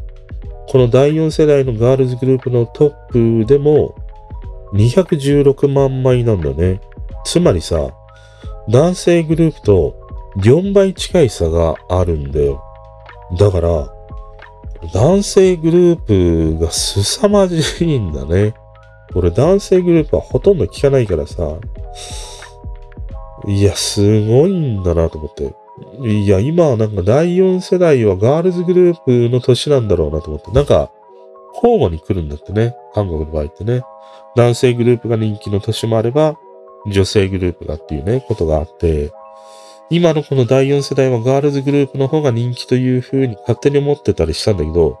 こういう風にデータを見ると、4倍ものね、売り上げの違いがね、あるっていうことにめちゃくちゃ驚いた。で、それ以上に驚いたのが、このね、ベスト10圏内、 HYBE レーベルの所属が6組もいるっていうことなんだよ。第10位のジミンでしょ？第8位の ENHYPEN でしょ？第7位 LE SSERAFIM。第5位 NewJeans。第3位 TOMORROW X TOGETHER。第1位 SEVENTEEN。6組。ベスト10圏内のうち、6組がハイブっていうね、状態なの。これね、やっぱり、ハイブだな。これは。まあ、韓国国内でもすごいことになってるんだけど、この勢いのまま日本のマーケットでもこのハイブレーベルって、ちょっと大きなうねりとして入ってくるんじゃないかなっていうのをものすごい感じてたりするね。こういう NHK とタッグを組んだ歌番組でこれだけハイブレーベルのメンバーが番組出演の半分を占めるというね、こういう流れもあるし、グローバル市場でもこういうふうにそのオーディションをね、していくというものもあるし、まあこれから新しく出るね、グループというものも本当に一昨日ぐらいね、決まったというものもあるからさ、いや、このハイブの勢いっていうのは、いいんじゃないかな。このハイブジャパンで店頭効果してんのかちょっとどうかわかんないけど、もしさ、株が 買えるんであれば、もうハイブジャパン買っといた方がいいんじゃないかな。確実に上がると思うな。うん。いや、このね、男性グループと女性グループのこの販売枚数の差がこんなにも大きいんだっていうことにね、めちゃくちゃ驚いた。うん。まあちょっとね、このハイブの勢いはすごいね。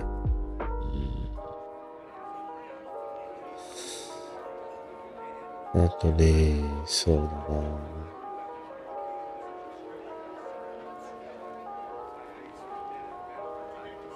あとね、あんまりまだじっくり見てないんだけど、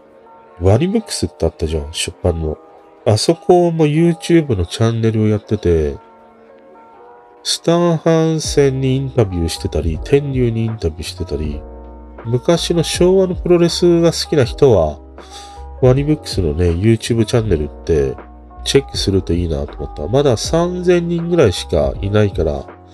解説して間もないんだろうね。ちょっとまだね、TikTok ばっかり見てたからさ、あの、しっかりと見てないんだけど、あ、ワニブックスも YouTube チャンネル持ってるんだなと思ったりしたな。あと、やっぱり手と首にはさ、年齢が出るよね。YouTube とか見てて思うのは、よくね、その壊れた、なんかパソコンとかガジェットを直す系の動画ってあるんだよ。あの、壊れちゃったやつを安く買ってそれを直すっていうね、動画があったりして、そういうのを見るのが好きなんだけど、あの、手元だけしか映してないんだよね。直しているところだけ。でもその、手からさ、わかる情報ってすげえあって、やっぱりさ、指がちょっとぷっくりしてるとさ、なかなかぽちゃっとした人なんだろうなとかさ、指毛が生えていたりすると、あ、毛深いんだろうなとかさ、結構シワがあったりすると、いや、なかなかに、なかなか、なかなかなんだなとかさ、思うんだけど、この手とかさ、首って、やっぱりどうしてもどうやっても出ちゃうよね、年齢がね。男の人なんか特にこの首でね、年齢が分かってしまうから結構年配の人ってこの首にさ、スカーフ巻く人多いじゃん。で、一方女の人は、まあ、化粧で顔がね、綺麗にできたとしても、やっぱりね、手で分かってしまうよね。手を見ると、ああ、やっぱりなかなかね、あの、俺と同い年か、俺よりもお姉様なのかなとかね、感じる場面っていうのがね、やっぱ多いなっていうふうに思ったりしたね。うん、まあ、しょうがないんだけど、これは何とかする方法ってあるのかな？なんだっけ、スチュワーデス物語だっけ？片平、なぎさのようにもうずっとなんか白い手袋にしてないとダメかね。本当に。あとはね、そうだね。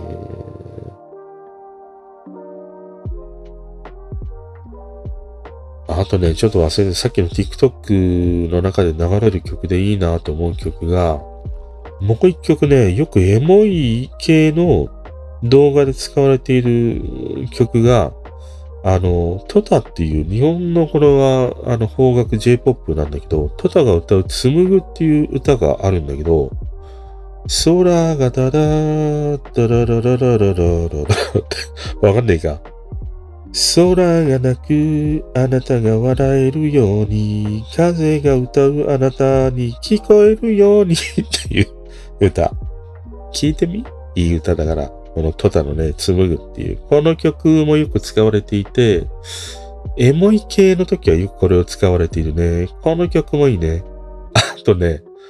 あの、世界は恋に落ちているっていう、チコっていうね、彼女が歌う、この曲はね、大体可愛い。うんちェの動画の時によくこのね、世界は恋に落ちているっていう、チコが歌うね、この彼女の曲が BGM に使われるんだけど、めちゃ、めちゃくちゃうんちェとね、あって、そのたんびにね、もう、もうなんかね、あのカメラがついていたら、キモ、キモい笑顔で見てるわっていう感じのね、あの表情になってしまうほど、この曲もすごくいいね、世界は恋に落ちている。あとね、もう、まあ、いっぱいちょっと話したいのがいっぱいあるあるんだけど、昨日さ、えー、やっぱりルセラフィムが出演するからっていうことで、あの、東京ガールズコレクションを見てたの。TGC って言われる、言われるものね、毎年。毎年1回か2回ぐらいやる、まあ、ファッションショーという名の洋服の即売会というね、イベントもう何十年とやってるとは思うし、いや、あれはものすごいいいビジネスモデルだよなと思いながらね、昔から見てたりするんだけど、要はファッションショーで、その、まあ今の若い子たちが実際にモデルとなってランウェイを歩いてっていう。で、その彼女たちが着ている服を、すぐスマホのね、アプリを通して買うことができるんでね。だから、あじゃあ、ランウェイでさ、今のなんか読者モデルなのかインフルエンサーの子たちが服を着て歩いているときに、みんなさ、そのステージを見ている子ももちろんいるんだけど、一方では、ああ、この子の服可愛いって言ってすぐアプリでアクセスして、同じ服をね、すぐさまその場で購入していくっていう。それがこの東京ガールズコレクションっていうさ、まあファッション、一応ファッションショーになるのかな。そういうものがあるんだけど、まあこれが開催されるっていうことで、まああんまりそのファッションとか、あの、インフルエンサーとかそういうものには興味がないんだけど、あの、これにさ、XG とルセラフィムが出演するっていうものがあったりしたんだよね。で、XG はもう全然間に合わなくて見れなくて、YouTube に上がってるやつで見たりしたんだけど、で、ルセラフィムはまだ出演していないから、まあ見てたりしたんだよね。で、この東京ガールズコレクションで昔から言われてるのが、タイムテーブルがクソの役にも立たないって昔から言われてるんだよ。要は、だ、どのブランドがどの順番で何時頃にとかさ、わかんないんだよ。シークレットゲストとかって言って、誰が出演するかもわかんないっていうね、ものがあって、クソの役にも立たないわっていう。もうずっと毎年毎年言われてるんだね。この東京ガールズコレクションのタイムテーブルはもう全然ダメだっていう。もう日本にあってね、日本のね、地下鉄とかさ、JR のようにさ、きっちりね、時間を守らないし、いつ来るのか何やるのか誰が出るのかわかんないっていうさ、もうそういうね、クソのようなタイムテーブルっていうのは不評なんだけど、そういうものがあったりもしてさ、いや、ルセラフィムが出るんなら見たいなと思って、なんか夕方ぐらいから見始めたんだけど、待てるクラスで全然出てこないんだよ。で、結局、ルセラフィムが出てきたのが、いもう一番最後。もうガールズコレクションのオーラスを飾ったのが彼女たちのね、歌だったりしたんだけど、だからまあ結果として2時間3時間ぐらいなんか見てたりしたんだよ。ガールズコレクション。でね、期待せずに見てたりしたら、いや、ちょっとね、なんか、あの、面白かったりしたんだよね。その面白いっていうのが、あまりにも俺がもう全く知らない一番縁遠い世界の子たちがランウェイ歩いたり声援を浴びてるわけだよ。もう8割、9割知らない子なんだけど、でもあの会場に来ていることがさ、俺はアベマで見てたから、一応その視聴者のコメントが流れるからさ、いや、なんとかちゃん、かわいいとかさ、ブワーって流れるんで、で、それで、あ、この子人気あるんだなとかね、会場の声援で、あ、こういう子が人気なんだっていうのが、こう感覚としてわかるっていうものがあったりもしてさ、このね、なんか浮世離れ感っていうのかな、あまりにも俺とはかけ離れているからこそ、知らないからこその面白さがあるなと思って。なんかね、ずっと見てたりした。うん。ね、本当に知らない子ばっかりなんでね。でもこんなにもその、俺の知らない世界線の中には、いわゆるインフルエンサーであるとか、YouTuber であるとか、そこで有名な子たちって、いや、うぞうむぞうにいるんだなっていうことにね、驚いたし、意外に人気なのが、やっぱり YouTuber ってすげえ人気なのね。なんか YouTuber のさ、平成フラミンゴとかさ、なんかいろいろ出てくるんだよ。すげえんだよ、声援が。いや、だからやっぱり、なんか、YouTube の人気ってすごいんだなと思った。これ YouTube もみんな、YouTube すげえ見るんだけど、いわゆるこういうその、インフルエンサー的とい、いわゆる世間で言うところの YouTuber って言われる若い子たちをターゲットにしたような子たちのものって興味がないから全然知らないんだよね。でも、いや、すげえ人気なんだな。平成フラミンゴとか、あとなんかカップルの子たちとかね、出てくるとさ、声援がすごいんだよね。それがちょっと面白かったりしたし、あとやっぱりあのちゃんとか、あのニコル、ふ、藤田ニコルだっけ？なんとかニコル。彼女とかはテレビで見てたりしたから知ってるんだけど、やっぱり彼女たちが歩くと声が上がるし、やっぱりもう早いなと思ったのが、あのー、藤井カレンとあの、イーガールズにいた彼女いるじゃん。お姉さんがあのー、藤井修華っていうね。この藤井修華なんか好きだったりしたんだけどな。で、彼女ね、イーガールズ辞めてしまって、で、藤井カレン、妹の方がね、残って、しばらくやってたんだけど、この藤井カレンと藤井修華って、やっぱりすげえ当時めちゃくちゃ人気だったりしたんだけど、東京ガールズコレクションとかいろんなまあ雑誌でも表紙をね、飾るという専属モデルもやってたりしたんだと思うんだけど、もう彼女たちが歩けばさ、キャーキャー言うね、ことがあったりしたんだけど、今回の東京ガールズコレクションを見てたりすると、藤井カレンが歩いても、やっぱり昔ほどの声援ってないんだよね。だからもう、一巡してるんだよね。これがめちゃくちゃに早いなと思って、このね、移り変わりの速さみたいなものに驚いたりもしたしね。あと、この、東京ガールズコレクションで面白いなと思ったのが、あれが、見どころとしては、あの、スノーマンのナウールがいて、ナウールが一人だけでステージに上がってきてパフォーマンスしたやつが話題になってたりしたの。で、それ YouTube でスノーマンの公式のサイトに上がってるやつを見たんだけど、あの、よかったね。一人で、あ、こんなパフォーマンスするんだっていう、ラウールっていうあの一番何、背が高い彼ね。彼が一人でパフォーマンスしているのも見どころとしてあったね。まあ、XG も良かったりしたんだけど、やっぱり XG って、その世界のフェスに出た時っていうのはすごいんだけど、なかなか日本だとまだまだなんだよね。認知度はまだまだないし、声援はもちろんあるんだけども、やっぱりルセラフィムのが大きいとかね、まだ日本だと XG っていうのは、それほどこう浸透していないんだなっていう感じがあったかな。彼女たちのステージを見て。で、やっぱり思うのはさ、やっぱり日本って、なんつうんだろうな。間口は広いんだけども、その、外側から入ってくるものに対しての許容する、その懐の広さやね、深さっていうものはすごいあるんだけど、一方同じ地で生まれ育った人たちが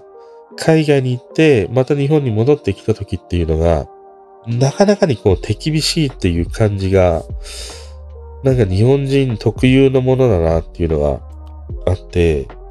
XG のね、あのステージを見てて思ったのが、その海外のフェスであるとか、YouTube のさ、MV とかね、見てると、いや、グローバルにこれ打ってね、勝負できるわっていう、すんごいパフォーマンスするわっていう風に見てるんだけど、でもああいうそのガールズコレクションとかのステージで日本の観客の人たちの前に立って、彼女たちが英語詞で曲を歌うと、いや、なんで日本人が生きった感じで英語の曲歌ってるんですかみたいな。そういう雰囲気がね、やっぱあるんだなと思った。なかなかに。このなんかね、日本人が、そのなんで調子くれて英語で歌ってるんですかみたいな。なんでフランス語、あんた日本人なのに話してんですか？みたいな。ある種のなんか劣等感っていうのかな。そういうものがなんかね、日本人って根強くね、あるなっていう感じが俺はしたから見てて。これはなんか世代がという、俺の世代だからっていうことではなくて、少なからず日本に生まれついて育った人は、等しく持つね、感情なんじゃないかなっていうものがあったりしたね。だから、まあもちろんその日本人にわかりやすいことで日本語の歌詞にして K-POP とかさ、歌うものがあるんだけど、日本人ってさ、案外その、なんか海外の言語のまま調子くれてやってると、いや、何調子づいてんですか？みたいな。そういう感じがあるんだなっていうふうにね、見てて思ったりしたな。ステージとかもう歌めちゃくちゃやっぱり XG うまいんだけどね。だから、XG に関しては、なんて言うんだろうな。あまあ、世界で第2位のマーケットだからね、そこで勝負しないっていうのはあるんだけど、ある種もう XG に関しては日本はもういいんじゃないかな。あの、ほっといても。要はさ、ミュージックステーションとか NHK のなんかの歌番組とか、例えば明石家さんまの紅白とかやってるじゃん NHK で。ああいうその日本の歌番組ってもう一切出なくていいんじゃないかなっていうふうに思ったら、まあそのプロモーションでどっかその、何？どっかのスタジオでなんかやるとか、そのレコードを売ってるタワーレコードでなんかやるとか、ああいうものはいいんだけど、いきなりミュージックステーションで彼女たちが歌ってっていうのって、なんか戦略としてはちょっと逆な感じがするな。逆になんか、いや、何調子づいてんですかっていう感じが、多分お茶の間で見ている一般の人たちであればあるほど、そういうなんか拒絶感みたいなものはね、感じてしまうかなっていうふうに今回あの、東京ガールズコレクションで歌う姿を見てて、思ったりしたね。だから日本の音楽番組にさ、XG はもう、全然出なくていいと思うよ、本当に。それ思ったかな。うん。ただね、あの、東京ガールズコレクションは、なんか、全然知らない世界だからこその面白さっていうのはね、めちゃくちゃにあった。あ、今こういう子たちが人気なんだなとか、あ、こういう顔の子が今のなんか、なんていうの、顔の可愛いとかね、可愛くないとかさ、トレンドみたいなものがあるから、あ今こういう顔なんだなとか、こういう髪型なんだなとかね、こういうファッションなんだなっていうのがあった。あ、ファッションで言うとね、話はね、広がっていくよ。ファッションで言うとね、ユニクロ。ユニクロの、なんていうのこれ。ユニクロ C っていうのかな全然知らない人なのに、イギリスのデザイナー、クレア・ワイト・ケラーによる、エフェ、エフォートレ、エフォートレスで洗練されたスタイルが完成というね、ことらしいんですけども。このね、ユニクロ C っていうのかなこれの黄色。これレディースしかないんだけど、この黄色のね、イエローが恐ろしいほどに綺麗なんですけど、もうこの黄色でご飯3杯いけるわ。あの、いわゆる黄色じゃないんだね。あの、ホワイトに近いね。どちらかというと、なかなか見たことがないような黄色が、すんごい綺麗。本当に綺麗。このね、ワンピースとか綺麗なんだけど、俺一番綺麗だなと思ったのが、プリーツスカートがあるんだよ。プリーツカラーブロックスカートっていうのがあって、黄色と白の、なんて言うんだろう。あの、ものにあるんだけど、この黄色のスカートがさ、めちゃくちゃ綺麗。あと、ブラウンも綺麗だよ。このブロックスカートの色が、色、色がもう驚くほどに綺麗だ。うん。あっぱれ。これは、これはね、あっぱれ。この黄色はなんかちょっと、欲しいね。買わないけど。買わないけど綺麗だなと思ったなこのニットの黄色も綺麗だね。ニットの黄色はちょっと黄色がかってるから、少しこの、このダブルフェイスラップコート。この黄色がすげえ綺麗だな。うん。これはね、綺麗。本当に。これ欲しいわ。買わないけど、うん、色が綺麗だったというね、話がしたかった。まあ TGC からね、始まって。あとはね、そうだな。うん。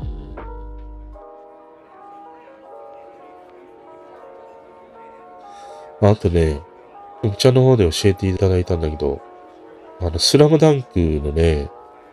えー、ブルーレイなのか DVD なのか、年末、秋か。に発売されるというね、ことらしいですね。めちゃくちゃ楽しみなんだけど、もう貯金しないと俺、もうすぐ見る。え、映画館行けなかったからさ、もうすぐ見るわ。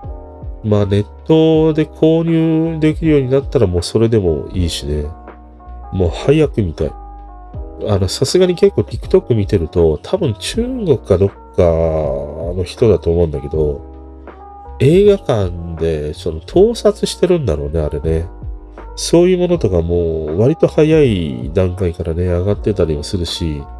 最近なんかで言うと、何十分割にもされて割と綺麗なスラムダンクの映画が上がってたりするんだよ、TikTok に。で、いや、やっぱり俺見ない、それはさ、さすがにちょっとね、見たくないからさ、見ないっていう風にしてるんだけど、すんげえ楽しみだね、TikTok ね。うん。あ、TikTok じゃない。スラムダンクね。楽しみ。あ、あと、スラムダンクつながりで言うと、バスケットが、オリンピックね、出れたということで、あのー、何試合 ?3 試合ぐらいかな？テレビで見てたりしたんだけど、なんかね、思ったのが、あの、バスケットは、あんま俺、興味がなかったのね。で、あの試合の盛り上がりを見てたりしても、あんまりなんかね、俺はちょっとグッとくるものがなくて、で、それで思うのが、その人が共感するときって、ただつまり興味がないと共感しないんだなっていうことを思ったりしたんでね。だから、どんなに感動するものとかね、どんなに嬉しいこととか、どんなに悲しいことであっても、その人であるとか、そのものに興味がなければ共感できないっていうことなんだよね。だから様々に今 SNS とかでさ、まあいろんなものでもそうなんだけど、その共感を、なんていうの、共感されたいとか共感してほしいとか理解してほしいとかっていうものになかなか溢れてるでしょ？その自分の気持ち、さじ加減一つで発信して、それに共感してもらいたいっていうものがめちゃくちゃ多いじゃん。もう自分がちょっと傷ついたとか、自分がこんなことされたからもうちょっと嫌だとか、そういうことでもすぐさま発信をして、それが共感を得られることもあれば、得られないというね、こともあるんだけども、この気持ちさじ加減での発信って、なかなかに俺、問題としては根深いなっていうふうに、すごい思うんだよね。その、広い世間で捉えたときには、まあそういうことって結構よくあるよねっていうことすらもネットの中であったりすると、案外その自分の気持ちで傷ついてしまった発信でもなかなかに共感を得られるっていうね、ものがある。で、そこから火がついて炎上するっていうね、ことも、まあまああったりもして、このお気持ちで物事を発信していくとか共感を得ていくっていう、このなんか、リスクというかめんどくささってすげえ頻発していくよなっていうものがね、まあ、あるなと思って、まあ、この、これはまたちょっとなんか違う場面で話したいなと思うんだけど、要はこの、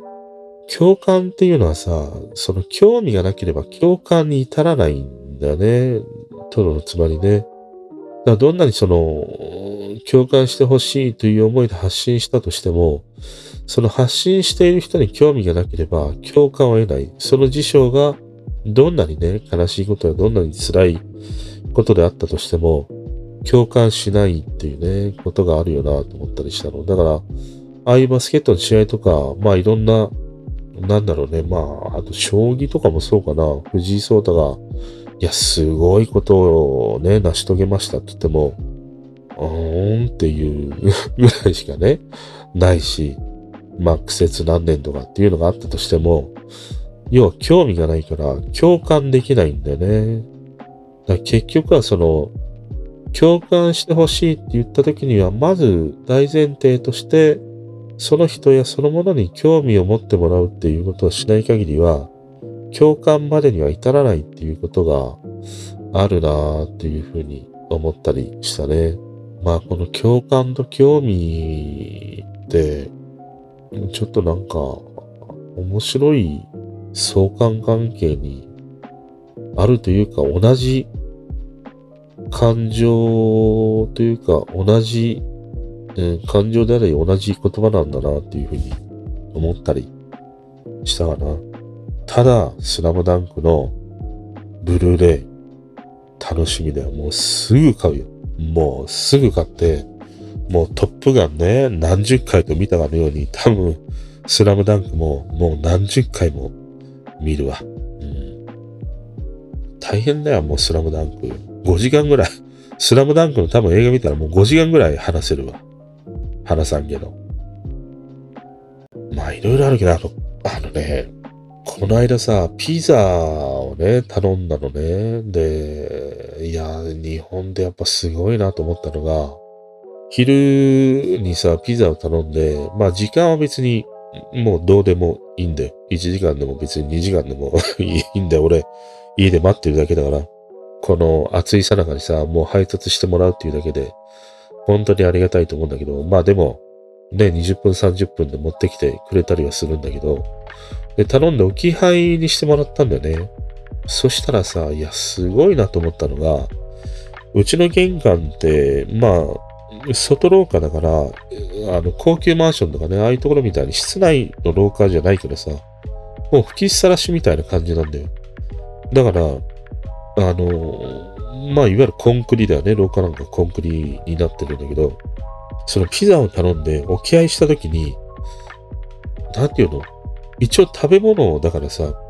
地べたに置かないんだよね。下に、あの、段ボールの箱で作ったような、箱じゃないな。段ボールの帯みたいなものを、こう、三角形ぐらいに組んで、ちょっと浮かせておくんだよね、ピザをね。食べ物だからっていう。あの配慮がさ、いや、めちゃくちゃすごいなと思って、いや、すげえ、日本らしいなとも思ったりしたんだけどね。暑い中で配達してもらうのもありがたいんだけども、それ以上にあの置き配でさ、あそこまで配慮してね、やるんだなっていう、この配慮がね、やっぱ日本って素晴らしいよね。まあ、過剰だって言う人もいるかもしれないけども、でも海外の人からすると、そういう日本の配慮って、もう100人が100人みんな感動してるからね。まあそういうものがさ、自然とね、できる、その国民性ということもあるし、企業としてもそういうものをね、配慮して、やる仕組みを考えるっていうものもあってさ、いや、俺はすげえ、やっぱり日本ってすごいなっていうふうに思ったな。ピザのあれを見て。ピザね、久々にピザ食べたんだけど、美味しかったな。うん、2枚、2枚買っちゃった。2枚。なんか、な、なんか半額になってたんだね。ピザってさ、高いじゃん。高いで買うと。だから俺、ピザって半額の時しか注文しないんだよ。もったいないじゃん。あんな、買いに行ったらさ、1枚分で2枚買えるとかね。半額で買える、買えるんだからさ、買いに行った方がいいんだけど、でもやっぱり行かないからさ、持ってきてもらうと高いじゃん、ピザって。だからね、半額の日にね、買っちゃった。2枚。2, 2 枚も買っちゃった。ピザはね、冷凍だよ。冷凍しとけば、もう1ヶ月でも、そこら辺十分食べれるからね。一気に2枚食べれないからさ、冷凍にしてね、食べてますね。可愛いだろ。すげえ。食べ方が。コリスみたいだろ。リスみたいだろ。本当に。あとね、面白い話だなと思ったのが、あの、新宿のさ、東横界隈で、いわゆるあの、立ち物女の子たちって、ね、よく話題に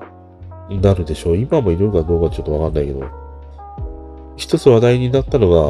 が、ああいう立ちんぼの女の子たちって、いわゆるその梅毒をね、持っていたりもするから、彼女たちと、そういうことをすると、まあ、梅毒になるよっていうものが、ね、話題になってたりもして、あとはその、キモいおっさんがね、ああいうその10代ぐらいの女の子たちを買うっていうね、ことも話題になったり、まあ最近はいろいろ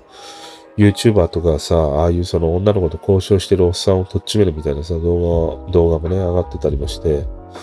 まあ何かとこう、話題が尽きないというね、ああいう立ちんぼの女の子たちがいるんだけど、彼女たちがあれ立ちんぼでやっている、まあ最大のメリットって何かっていうと、これがそうかと思ったのが、要はさ、自分の気に入った人としかしない、しなくて済むっていうことなんだって。要はさ、ああいうその風俗店で働いたりすると、お客さん選べないわけじゃん、女の子たちって。どんなお客さんであれさ、ねえ、あの、対応しなければいけないんだけど、でもああいう立ちんぼの彼女たちって、その、おっさんたちが交渉してくるからさ、自分がちょっと嫌だなっっていうおっさんはさ、拒否できるわけだよね。自分が選べるわけだよね。で、ましてや、まあ少し、何度かそれでも我慢すればっていう時には値段をこう自分で釣り上げることができるわけだよね。じゃあ、自分のタイプであれば、3万で済むものを、おっさんみたいな、ボストロールのおっさんみたいで、はぎ散らかしたおっさんであればさ、いや、おじさん30万だね。1時間30万。とかさ、そんな感じになるわけじゃん。そういうその値段交渉とかも含めて、要は自分に主導権を持って、その交渉できるっていうことが、ああいう立ちんぼのね、メリットっていうね、ことのようなんだよ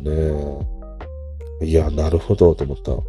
まあでもあれいろいろと言われてるよね。裏でやっぱりね、組織立ててやっているんじゃないかということもあったりもするしね。まあ、ただ危険ちゃ危険だし、どうなんだろう。興味はないな。全く興味がないな。俺昔のさ、あの新大久保のホテル街があって、昔そこで生まれ育ったっていうね、あの上司の人がいて、まあたまたま打ち合わせの帰りにさ、新大久保で飯食べたんで、いつも行っている、俺が言ってた、あの中華で飯食べていこうよつって、食べて、いや、ちょっと面白いもの見せてやるよ、つって、その新大久保のホテル街をね、その上司の人と歩いたことがあったの。そしたら、あの、ホテルの、まあ、細い道があるんだよ。幅が1メ、2メートルぐらいしかないのでね。路地みたいな道があって、そこに女の子がさ、ブワーって立ってんだよ。もう5メートル大きぐらいに。でそれがみんな、綺麗な子たちばっかりなんだよ。あの、ロシアの子とか、まあ、それこそ今でいうウクライナの子かわかんないけど、いや、ロシア系の立ちんぼの女の子たちが、ずらーって並んでんの。で、みんな綺麗なんだよ。だから、そのね、子たちを眺めるかのように歩いていって、ここはね、そういう場所なんだよっていうのを教えてもらって、こんなのがあるんだなと思った。だから、ああいう子たちの日本人の若い女の子版みたいなことでしょ？今のああいうものって。いやー、どうなんだろうね。わかんないけど、興味はないし、行ってみたいとも思わないけど、でも今あれがなんか場所が変わってきたりしてるんだよね。新宿からどこって言ったら池袋とか、まあ大阪とかね、あっちの方にもあるらしいみたいな話を聞いたことがあるんだけどね。要はああいう立ちんぼでやっている女の子たちのメリットっていうのは、自分が主導権を持ってね、お客さんを選べるっていうことはね、あるからっていうものがね、あるっていうのを知ってさ、いや、なるほどなって思ったりしたな。あとね、有田のプロレスの YouTube があって、それの長州力を考察するみたいなものがね、最近の動画に上がってたりしたんだけど、あれが面白かったな。要はその長州力が、うーん、の特徴というか、長州力が一番手に入れたものって何かっていうと、怒りだっていうね、話をしてたりしたんだよ。あれだけプロレスラーの中で終始怒ってる人っていなかったよなっていう話をしててさ、確かに怒りのプロレスって、まあ、猪木がね、いたりはしたんだけど、まあ、長州って最初の頃ってあの革命戦士と呼ばれる前ってさ、まあ、鳴かず飛ばずなわけだよね。で、海外遠征とかもしてたりもしてさ、メキシコだったかな。ルチャリブレとかやってたぐらいにあって、で、そんな時に、まあ、長州がさ、ねえ、あの、俺はお前のかませ犬じゃない発言でいきなり藤波にね、牙を向くっていうあの理不尽さみたいなものも面白いっていうね、話をしてて、まあそこから始まって、長州のあのキャラクターの源泉には常にね、怒りがあったっていう。あの人のリングって確かに思い起こすとさ、いつもなんか 怒ってたよね。なんかしないけど怒ってるなっていう。確かにそれがあって、あの怒りのパワーっていうものがすげえかっこよかったよなっていう話をしてて、それがすげえうなずいたね。で、やっぱりその系譜って新日イズムにはずっとあってさ、アントニオ猪木がいて、長州力がついて、その次についたのが、あの、橋本真也がね、ついでいったりはしたんだけど、その後はちょっと、まああんまり追っかけてないから、見ないんだけどね。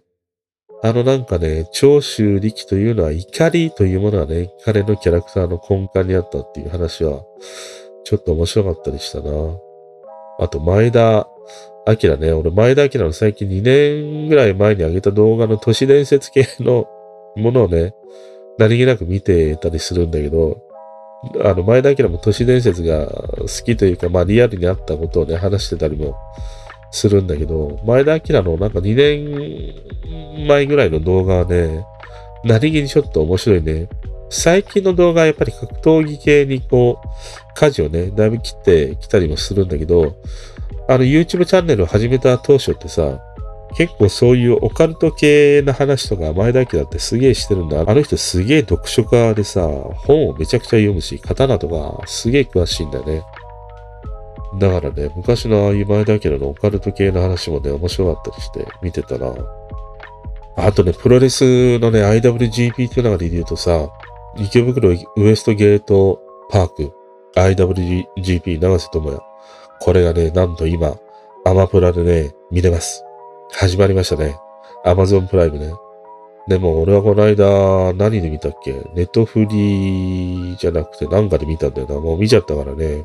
あれなんだけど、今ね、また、Amazon プライムで IWGP がね、見れるので、スープの回まで見れるね。あの、なんだっけ、外伝じゃなくて、一周、ワンクール、全話終わってから、スープの回までね、全部見れたりするので、ぜひね、見逃した人は IWGP、Amazon プライムでね、見るといいんじゃないかな。あと、これなんだっけかな。長島グクの曲で登場って書いてあるんだけど、ドンダンダンダンダンダンダンダンダンダンダンダンサンデーマンデーチューズデーっていうあのググのね、歌で長島がプロ野球で登場したら面白いなとかって書いたんだけど、長島の登場曲はやっぱりさ、あれだろう。マツケン、マツケンサンバだろう。おれ、おれで、これな、長島さ、登場してきてほしいよね。長島茂雄ね。今ってあのー、入場曲があるんだね。安倍し、安倍、これをね、なんで思ったかっていうと、まあ9月に入ってからさ、なんかインスタに9月の曲あげたいなと思っていろいろ調べていったときに、あの、アース・ウィンランド・ファイヤーのセプテンバー。Do you remember? ダンダララララダンダンダあれさ、セプテンバーって歌いながら、あの曲って12月の曲なんだよ。要は9月21日だったかな。あの日を覚えてるかいっていう歌なんだよ。全然秋の歌じゃないんだよ。12月の歌なんだ、アース・インランド・ファイヤーの。で、このセプテンバーを、あの、巨人の安倍晋之助、星ね。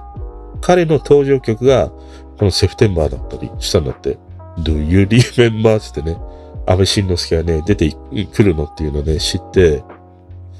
今でこそさ、こういうプロ野球の選手たちの登場曲ってあるんだけど、昔はないじゃん。王さんとかさ、長島の時代ってないから、いや、長島ってなんだろうなとかね、考えてたりしたの。でも長島があのグクのさ、セブンだっけ？あの曲で登場したらちょっとかっこいいよなとかさ、張本って何の曲だよなとかね。あと、張本で言うとね、タイムライン流れてきて、俺も何度となく見たんだけど、あの、あの、王さんがさ、756を打った時に、張本が後ろでさ、ジャンプしている一枚の写真があるんだよ。あれがすごいんだよ。張本のジャンプ力って、もうブフカのようだよ。もう今、ブフカよりもすげえなんか、飛んでる人いるんだね。あの、棒高跳びね。すげえな。2メートルぐらいジャンプしてるかのようにね、張本が、プリウスミサイルじゃないんだけども、張本ミサイルかのようにね、ズボーンとね、ジャンプしている一枚の写真があって、や、ハリさめちゃくちゃ元気だったなと思った。うん。もうさ、いい加減さ、ネットもさ、ハリさんいじめとはもうやめたよ、本当にさ。ねえ。カツがもう見てないんだよ、ハリさんの。いいじゃん、ハリさんね。だからさ、いや、あの昭和の時代に登場曲ってあったら、誰がどの曲当てたらいいのかなとかね、思いながら想像したりしたんだけど、俺あんまり野球はそんなに詳しくないからな。野球詳しかったら、ね、野球好きな人は、あの昭和の時代の名選手たちが何の登場曲で登場したらいいのかっていうのをね、ぜ、ぜひ企画としてね、やってほしいわ。うん。あとね、今は何で出会うかっていうと、マッチングアプリとかさ、出会い系とかさ、ツイッターとかね、じゃないんだよ。今はゲームなんだよ。荒野行動とかね、あれでめちゃくちゃ出会えるんだって。で、確かにさ、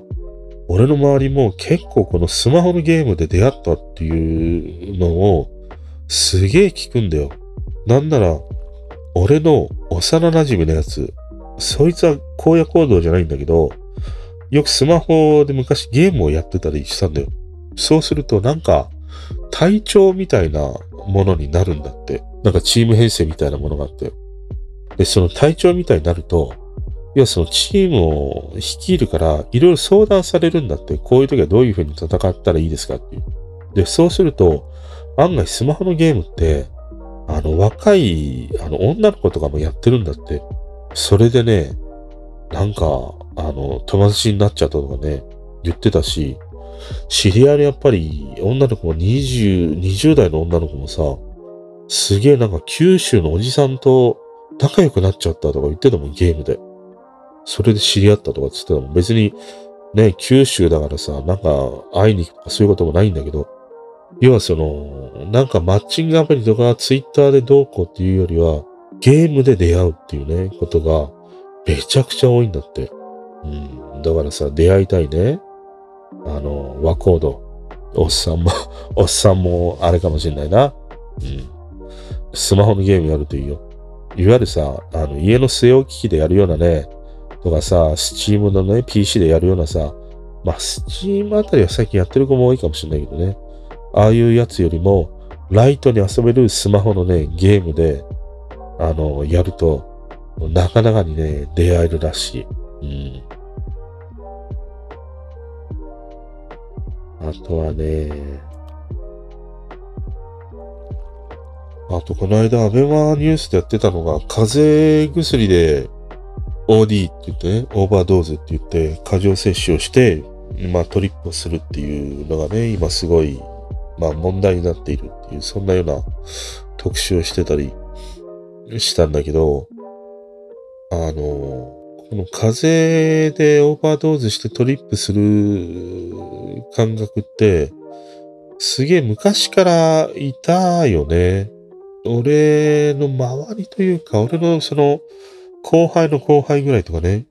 そういう子たちからはよくなんか耳にしたことがあって、風邪薬で OD して、いや、なかなかに大変だとかね、そういうものはよく聞くんだけど、まあ今はさ、こういうその OD をして、なんかトリップをしてとか、またその OD した結果、なんか、それでね、あの、何？酒飲んで、ふらふらしちゃって、なんか飛び降りちゃうとかさ、そういうことが、まあかなり問題になっているという、そんなような特集だったりしたんだけど、これってさ、昔で言うとさ、俺が中学生とか高校生ぐらいの時って、この OD はなかったんだけど、アンパンだってね、シンナーとかね、トレーンとかね、吸っちゃうっていうのがさ、すげえいっぱいいたじゃん。で、なんかセメダインのね、匂いを嗅いで興奮しちゃうやつとかさ、いて、しまいにはさ、いや、これお前、カンスケこれいいんだぜ、つって、持ってきたやつが、ガソリンとかさ、いたんだよ。ガソリン吸ってるやつとかね、いたの。もう、本当にね、歯も溶けてれば、脳も溶けてるわ。お前はって、よく言ってた。本当にね、シンナーとかやりすぎるとあれ、歯溶けていくんだよね。そいつさ、まだ中学生だったりしたんだけど、歯がね、もう味噌パンになってたもん。どうしてんだろ、あれ。今、なんかあれだよね。なんか塗装業、塗装業やってますが、ガソリンスタンドで働いてますって言ったら、いや、本気で 本気でこういうのが好きだったんだなとは思うけど、まあ昔はそういうアンパンっていうか、まあシンナーとかああいうものが、まあ今のその OD と似たようなものでまたでも違うか。そのトリップできるというものはあるかもしんないんだけど、俺らの時代のああいうアンパンって、なんか心が病んでるから、まあ、ここ、まあ、結果的に心が病んでるからね、不良になっていくみたいなものはあったにせよ、そのかっこいいからとか、そういう感じのものがあったよね。だから、そこはちょっとファッション的なもので OD っていうのは、まあ今の時代もあるっちゃあるかもしれないね。その、ファッション的に OD してる私って、ちょっとこの病んでる系がアンニュイでいいんじゃないみたいな。ね、感じとかちょっと構ってもらいたいみたいなものがあるように、まあ昔のアンパンってアンパンやってる俺かっけえみたいな強えみたいな感じがね、あったよなと思って。まあいつの時代もこういうその、うん、ちょっとトリップする系のね、ものっていうのは時代を変えてもずっとね、あるっていう時に、なんかその、アベマニュースで医師の人が出てたりしたんだけど、こういうね、そのオーバードーズとかによって病院に搬送される若い子たちっていうのはめちゃくちゃ多い。で、しかもそれで命をね、落とす子たちも増えてきている。でも一方で、大麻を過剰摂取して病院に運ばれる人っていうのはいないっていうね、話をしてたんだよね。だから、まあその医師はね、最後までは言わなかったけども、こういうね、オーバードーズ、風邪薬とかで OD するぐらいであれば、むしろ日本も大麻を認めて、それでね、その心の安定、心のバランスが取れるんであればみたいなね、ことまで多分言いたかったと思うんだけども、あ大麻ってね、まあもちろんそれで法律で規制されてるからね、ダメっていうものはあるんだけども、あれだけやっぱりね、大麻は安全なんだとか、大麻で、大麻を認めてほしいってああいう活動している背景にはさ、あ、そういうなんか、心のバランスを保っていくっていうメリットも大麻にはね、あるんだな、みたいな。なんかその大麻イコールドラッグで悪いみたいな方程式があるんだけども、でも案外それをこう掘り下げていくとね、そういうその効果というかさ、こういうなかなかこのね、バランスが取れない子たちが風邪薬で OD で命を絶ってしまうみたいなことで搬送される事例が多いのであれば、大麻ではね、そういうことがないっていう、そういう、なんかエビデンスみたいなものがね、うん、そうかと思ったりしたかな。ただまあ、それを認めたら認めたで、またなんか次のね、もっと強いものとか、まあまたなんかいろいろ出てくるんだね。昔さ、あの、バナナボートだっけ？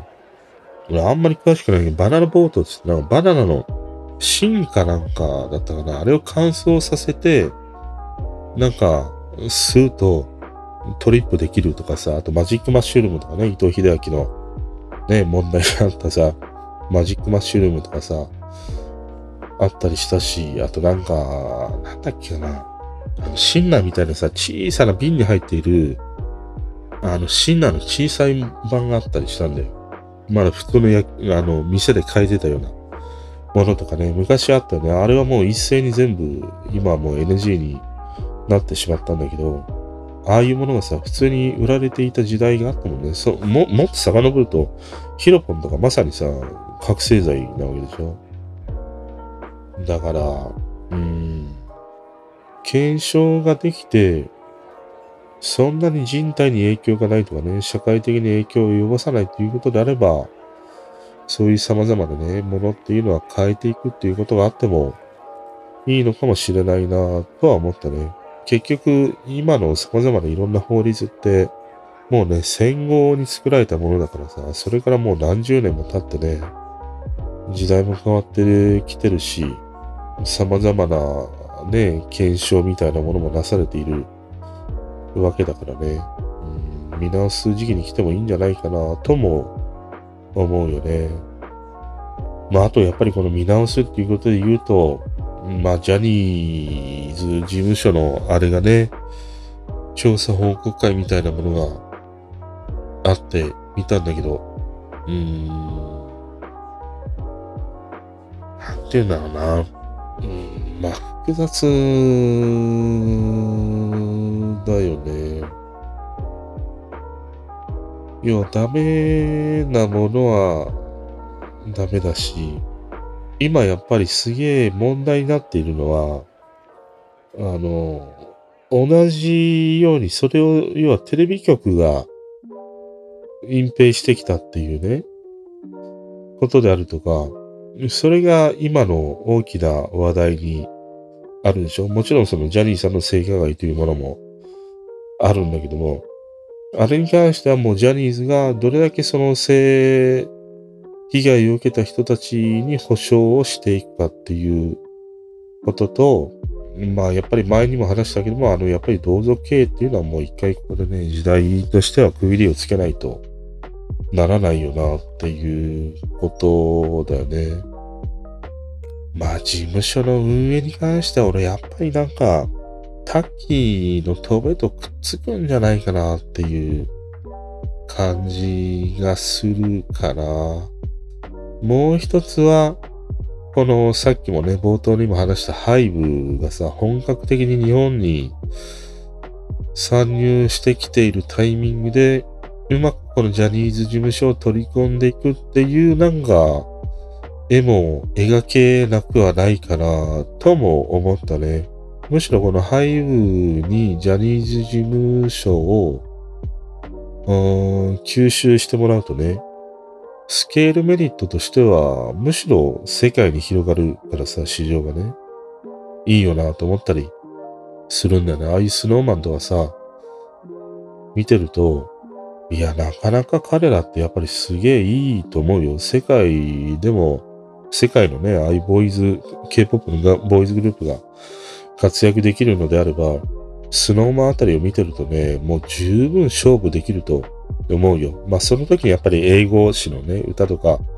そういうものは必須にはなってくるんだけど、うん、まあ事務所の運営っていうことで言うと、同族経営は解体して、タッキーのところとくっつくのか、でもタッキーのところでくっついたら、またちょっと同じようなね、感じがするから、ハイブが吸収していくっていうのは、ちょっと面白いよなと思ったりするね。だって他の日本の芸能事務所は、なかなかよう手出せないでしょ。アミューズとか起きて事務所があったにしても、なかなかジャニーズ事務所を助けていくっていうのは、ああ難しいんじゃないかな。であれば、外部からのこの背部っていうのがね、今勢いがあるから、と面白いんじゃないかなと思うな。あと、まあ今いるジャニーズの子たちは、なんか活躍できる場を奪い取ってほしくないよなとは思うよな。まあ、彼らはさ、本当に一生懸命やってきて、ああいう風にデビューしてだしね、これだけ活躍しているっていうものがあるからさ。ああいう子たちも同じような色眼鏡で見られてしまうっていうのは、うん、ちょっと、嫌だな、俺はね。うん、で、またその、活躍してきたね、先輩の人たちがなかなか言葉を発しないっていうのはあるんだけども、まあ、口にできないだろう、なかなか。ジャニーさんにそういうふうに性被害を受けていたとしても、自分も受けていましたっていうにはさ、なかなかそれは言えないと思うな。うん。だから今、というかその活躍してきた子たちがそういうようなっていうのは、まあ無理だろうね。で、一方でテレビ局側で言うと、もうテレビ局はさ、本当にクソすぎるからさ、どのテレビ局も本当にゴミすぎるよなってつくづく思うね。うんだからちょうどいいんじゃないかな。もうなんか、一周回ってテレビ局も本当に変わらないとっていう感じがすごいあるね。うんこの間もさ、まあまた ルセラフィミがね、なんかフジテレビの朝番組に出るっていうから、その録画してあったものを見たんだけど、未だ変わらないんだよね。朝のワイドショーのフォーマットって。あ、まだこういう感じでやってるんだなっていうものもあるし、あとこれもやっぱり一緒で、あのー、もう ルセラフィムばっかり追っかけてるからさ、タムさんのミュージックステーションを見たりしたんだけど、いや、まだ同じこのフォーマットなんだっていう。もうさ、ミュージックステーションにしろ、カウントダウン TV にしろ、いつもなんか同じメンバーばっかじゃん。生き物係が出て、ゆずが出て、何が出てみたいな。いつも同じメンバーばっかり。同じ歌ばっかり。昔の歌ばっかり。そんな歌ばっかりなんだよ。もうね、本当に、もう勘弁してくれっていうのがめちゃくちゃにある歌番組。全然面白くないんだもん。だからさ、うん、なんかいろいろ会議があまりにもありすぎるよね。俺ら世代がああいうそのミュージックステーションを見て盛り上がれるかっていうと、もうさ、いや、もう俺なんかもう飽きたもん、いい加減。飽きたけど、時々はなんか見たいな、例えばじゃあサザンが出るとかさ、誰が出るっていうミスチルが出るとかさ、そういう時は見るし、まあネットでね、人気とかさ、あんまりなかなか番組出演しないっていう時には見るかもしれないけど、それ以外の平場はさ、まあ見るに耐えないよね、音楽番組系はね。あの、大きな歌番組っていうのはいいんだけども、ああいう毎週毎週やってる系のものっていうのはちょっともう見るに耐えないなっていうものがあるから、なかなか今難しいんだろうね。結局テレビを見るのは俺とか俺より上の世代の人たちがね、メインになるわけでしょ？でも、ね、ああいう歌番組って、ね、おっさんおばさんのためじゃなくて、やっぱり若い子たちのためにみたいなものがあるから、でも若い子たちはテレビを見ないっていうさ、ものがあるでしょ？その時にどこにターゲットを置く、どこに重きを置くっていうのが、舵が切れ、切れてないんだろうね。だからなんか妙にさ、昭和世代の歌を持ってきて、今の世代の人たちとくっつけて、もうどっちつかずなね、いつも感じ。で、いつも出ている人は、いつも同じメンバー。見たくねえよ。お、俺なんか全然見たくない。それよりも、Spotify のアーリーノイズとはね、ああいうのに選ばれてる子たちが見たいわ。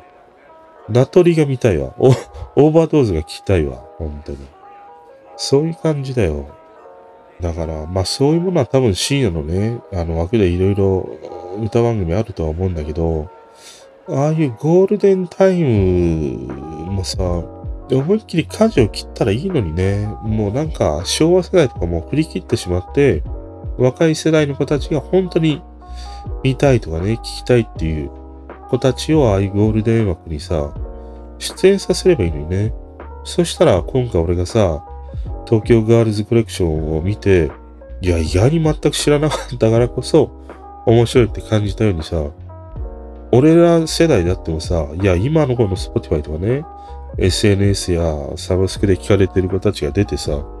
歌っているものを見ればさ、いや、意外にこんな子がいたんだとかさ、いや、面白いわ、いい曲だわっていう風に、必ず思うと思うからね。いつまでもいつまでもさ、なんか昭和のさ、歌手とかさ、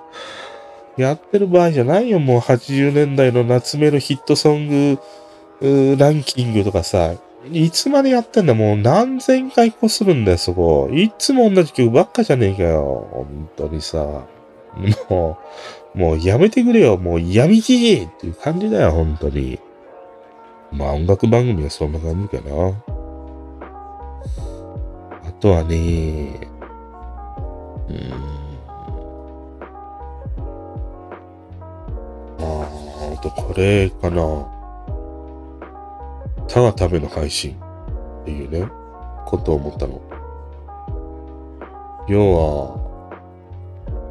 何のため、誰のためみたいなことをね、いいつもなんか思う。何に向けてなのかなみたいな。だ、誰のためなのかなっていう。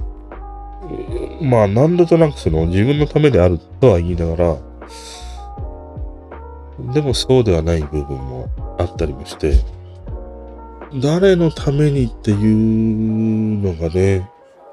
うーん、時々こう思うんだね。思うというか、考えることがあるんだね。うん。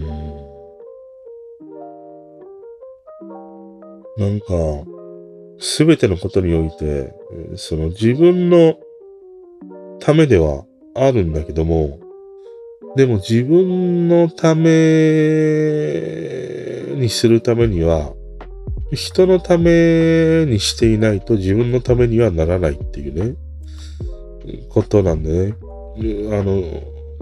やっぱり人はさ、一人じゃ何ともならないからさ、人のためにやらないと自分のためにならないっていう、突き詰めていくと、ことだよなって思うんだね。だからこういうふうに自分で配信をしていても、自分が楽しいからとかね、自分の都合よくとか自分のタイミングでというものが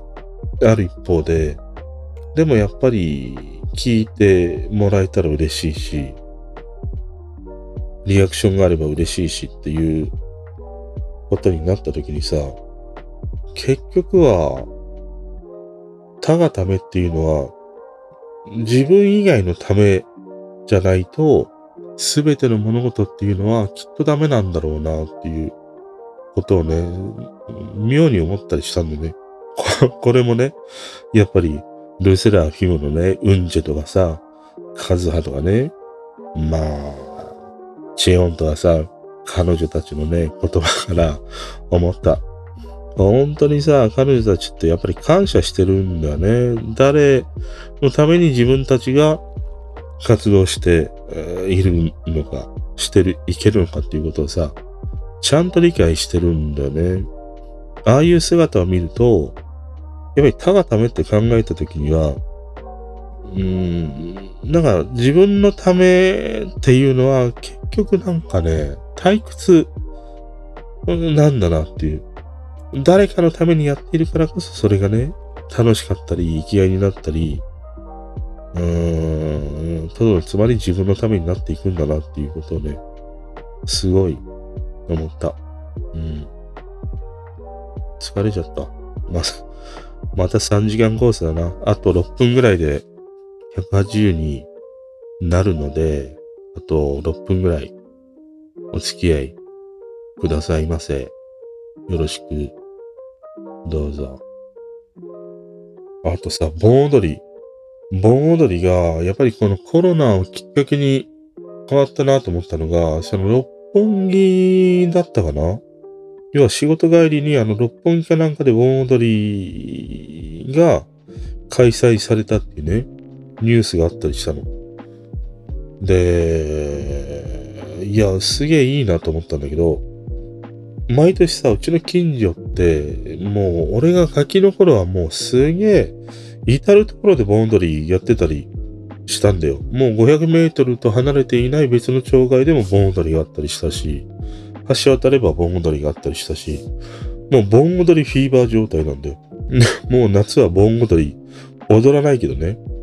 子供がさ、夜出れるからね、もう盆踊りっつったらさ、血が騒ぐんだよ。みこ、みこしのね、あの、何、どんつくどんつくみたいな、ああいう音と同様に、めちゃくちゃ血が騒ぐんだよ、盆踊りって。あの太鼓の音と、なんだなんだだってずんどっこへいへい、ずんだずんだで踊ろうっていうね、東京のかな、なんか。俺がさ、必ず流れてくると、もういても立ってもいられないんだよ。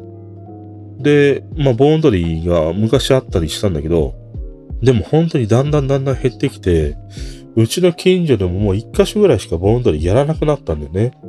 でもさ、やっぱりこのコロナになってからもう全然盆踊りもちろんやらなくて、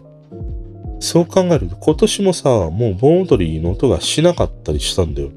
だからもう全然うちの周りも盆踊りやってないの。ってことはさ、いわゆるもうこういう町内会で、盆踊りってもうできないんだろうね。人も集まらないし、運営する側もさ、まあみんなね、その、昔はなんか一致団結してみたいな自治会がこう元気でさ、ね俺の親世代とかみんな集まってやってたりしたんだけど、今そういうものもないからさ、いや、一致団結してても、いや、ちょっとうちはもう仕事でね、勘弁してくださいとかさ、いう感じでもう集まらないわけだよ、都心部なんかで言うと。それだったら、いや、もう盆踊りなんかやらなくていいんじゃないですかっていう流れがね、あって、結局もう町内会ではさ、どこも盆踊りをやらなくなるんだよね。でもそれが、ああいう風に仕事帰りの大都市圏で盆踊りが開催されるっていうのはさ、すごくいいなと思った。なんかこの盆踊りの文化が残る場所っていうのが、案外ああいう都市部での盆踊りなんだなと思った。だから六本木でやってもいいし、渋谷でやってもいいし、池袋でやってもいいし、みたいな。で、仕事帰りにね、立ち寄れるってもう最高じゃん。もう一つのなんかフェスみたいになってたりしたもんね。六本木の盆踊りもすげえ盛り上がって人もいっぱい来てるし、出店もあるしさ。結構みんな仕事帰りでね、踊ってる人もいるし、まあもちろん浴衣を着たというね、人もいるんだけど、ある種その花火大会と同じようなことで夏の風物詩的なものでね、ああいうその大都市圏の仕事帰りに立ち寄れる新橋でやるとかさ、ああいうものっていうのはさ、今後こう増えていくんだろうなと思って、すげえ町内会の盆踊りがなくなるからこそね、ああいうところでやる盆踊りってすげえいいなって思ったりしたね。まあ盆踊りはね、めちゃくちゃ大好きだった。本当に。やっぱりさ、子供の頃って、あの、俺さ、学校がめちゃくちゃ好きだったんだよ。だからね、夏休みとか春休みとか、苦痛でしかなかったの。毎日友達と会えないから。まあ、仲のいいやつとは毎日ね、遊んでたり会えたりはするんだけど、でもさ、それ以外の友達とかね、あと好きなさ、女の子の顔とかさ、見れないじゃん。会えないじゃん。学校行ってたらさ、毎日だよ。毎日会えるんだで。好きだな、可愛いなっていうこと、毎日会えるんだよ。席が隣だったりしたらさ、もう毎日フィーバー状態じゃん。でもさ、いや、特に夏休みなんかもう長いからね。いや、本当に休みって俺は嫌で、もう毎日ね、学校が本当に好きだったの。もう遊び場所のような感じがあって、小、中、高までもう全然、あの、なんで、登校拒否っていうのはね、俺はなかったりしたんだよね。で、ああいう夏休み長いからさ、唯一ね、そういう自分が、あ、いいなと思うことを会えるチャンスがあるとしたら、夏のプール教室。でも俺は、プール教室って、まあ一個もいればさ、行かない子もいるしね。あの、泳げる子、泳げない子が行ってクラス分けみたいなものがあるからさ、俺めちゃくちゃ泳ぐの上手いから、もうハイクラスなんで、上手い会に入ってたからさ。でも好きな女の子は下手っぴな会だから、会えないんだよ、もう時間が。だからそういうこともあったりして、もう唯一夏休みにその好きな子に会えるって言ったら、盆踊りの夜なんだよ。しかもさ、私服で、私服で会えるっていうのがめちゃくちゃ多いじゃん。中学校の頃って制服だから、私服姿見れないじゃん。でもさ、盆踊りで、私服姿見ると、いや、いいわっていうこともあれば、いや、どうしたお前。なんだその服みたいなこともね、あった。正直あった。ダサ、ダセ服着てんな、みたいなね、こともあったりしたんだけど、でもね、この盆踊りの醍醐味はさ、私服の女の子に会えるっていうのがもう大イベントだってね。もしさ、浴衣なんか着ようものならね、もう本当に、付きまとうわ。もう綿菓子とかさ、リンゴ飴とかさ、おぐりまくるわ。ちびっこコーラとかもう盗んで飲ませるわ。ガンガン。浴びるほど飲ませるわ。それほどね、盆踊りはね、もう大イベントだったりしたからね、もうこの町内会で盆踊りがなくなっていくっていうのは、もう寂しい限りだね。うん。という感じかな。180になったから。うん。あとは、まあいろいろあるけど。あ、やっぱりこの K-POP のストレイキッズっていう男性のアイドルグループと、あの、グレンゲとかのね、リサ。この二組がコラボをしてる曲が出てたりしたね。あと、センチェリーってさ、日本のあの、ね、社長しか買えないみたいな。顔にも、制約っていうのかな？なんか、えー、なんか、大企業かなんかの社長じゃないと買えないとかね。あの、トヨタのセンチェリーってあるじゃん。あれの SUV がね、出るんだって。見たけど、あんまかっこよくないんだよな。でもちょっと面白いね。まあ大統領とか乗せるようなああいうリムジンカーみたいな感じになっていくんだろうね。要は、どこでも走れるぞってことでしょ悪路でも走れるっていう風にしないと、まあいろいろこれからのね、こういう社会においては必要なんだろうね。だからまあ、センチェリーで SUV 化したんだろうなと思ったりしたけど、面白いね。あとはね、そうだな。あとね、ユンジ。ユンジンがね、いい言葉言ってたよ、最後に。この言葉を送ろう。ね、ルセラフィムのユンジンの座右の銘。これが良かった。すべてのことは目に見えない理由があるっていうことをね、彼女は残してるんだよ。どういうことかっていうと、思い通りにいかなくても、今、そして自分自身に忠実に確信を持ってね、一生懸命に頑張れば、必ず叶うっていうふうにね、そういう言葉をね、言ってるんだね。すべてのことは目に見えない理由がある。深すぎるだろう。ねえ。もうこういうことも含めて、ユンジンにね、落ちていくんで。まあ、うんちにも落ちてるけどね。ユンジンにも落ちていく。ユンジンはね、ぜひこのね、ウェーブスだっけあれにね、あの、ライブ配信している、まあ YouTube で、まあリンク貼っとくからそれをね、ぜひね、それをね、聞いてみてください。うん。いいよ。本当にいいわ。もうね、高橋洋一チャンネル。単にこれが 単にこれが言いたいだけなように最近感じてきたんだけど、前はカズマカズヨですだったんだけど、カズマカズヨはさ、すっかりレコメンドされなくなって、あの、レコメンドのなんていうの、問題点ですげえあるなと思って、一時期はさ、勝間和代チャンネルとか、あと、タヌカナってね、ゲームの配信者の女の子がいて、彼女の切り抜きとかさ、すげえレコメンドされてたりしたんだよ。でもさ、今全然 YouTube でレコメンドされないから、自分で取りに行かないとさ、見れないんだよ。勝間のかっちゃんとか一切表示されないもん。タヌカナの切り抜きも一切表示されないし、最近岡田敏夫ももう全くレコメンドされなくなりつつあるしね。要は見ないと、どんどんどんどん、どんどんどんどんね、あの、トップページのレコメンドからね、排除されていくっていうものがね、あるよね。うん。最近はもう、ほとんど、うんちェ。うん。うんちェマッチェって言ってたよ。あのさ、なんとなく使いたくないじゃん。なんか、こだわりとして。なんかバッジのことを、ま、まん、まんねって言うんだ。まんねって言うんだって、一番、韓国語では、あの、一番年下の子を、ことを、まんねって言うんだって。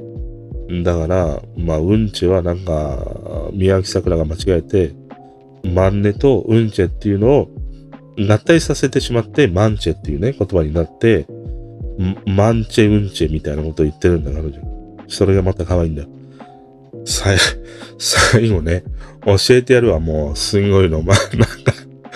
なんか酔っ払いのおっさんみたいになってきたな。もう、だいぶね、太陽が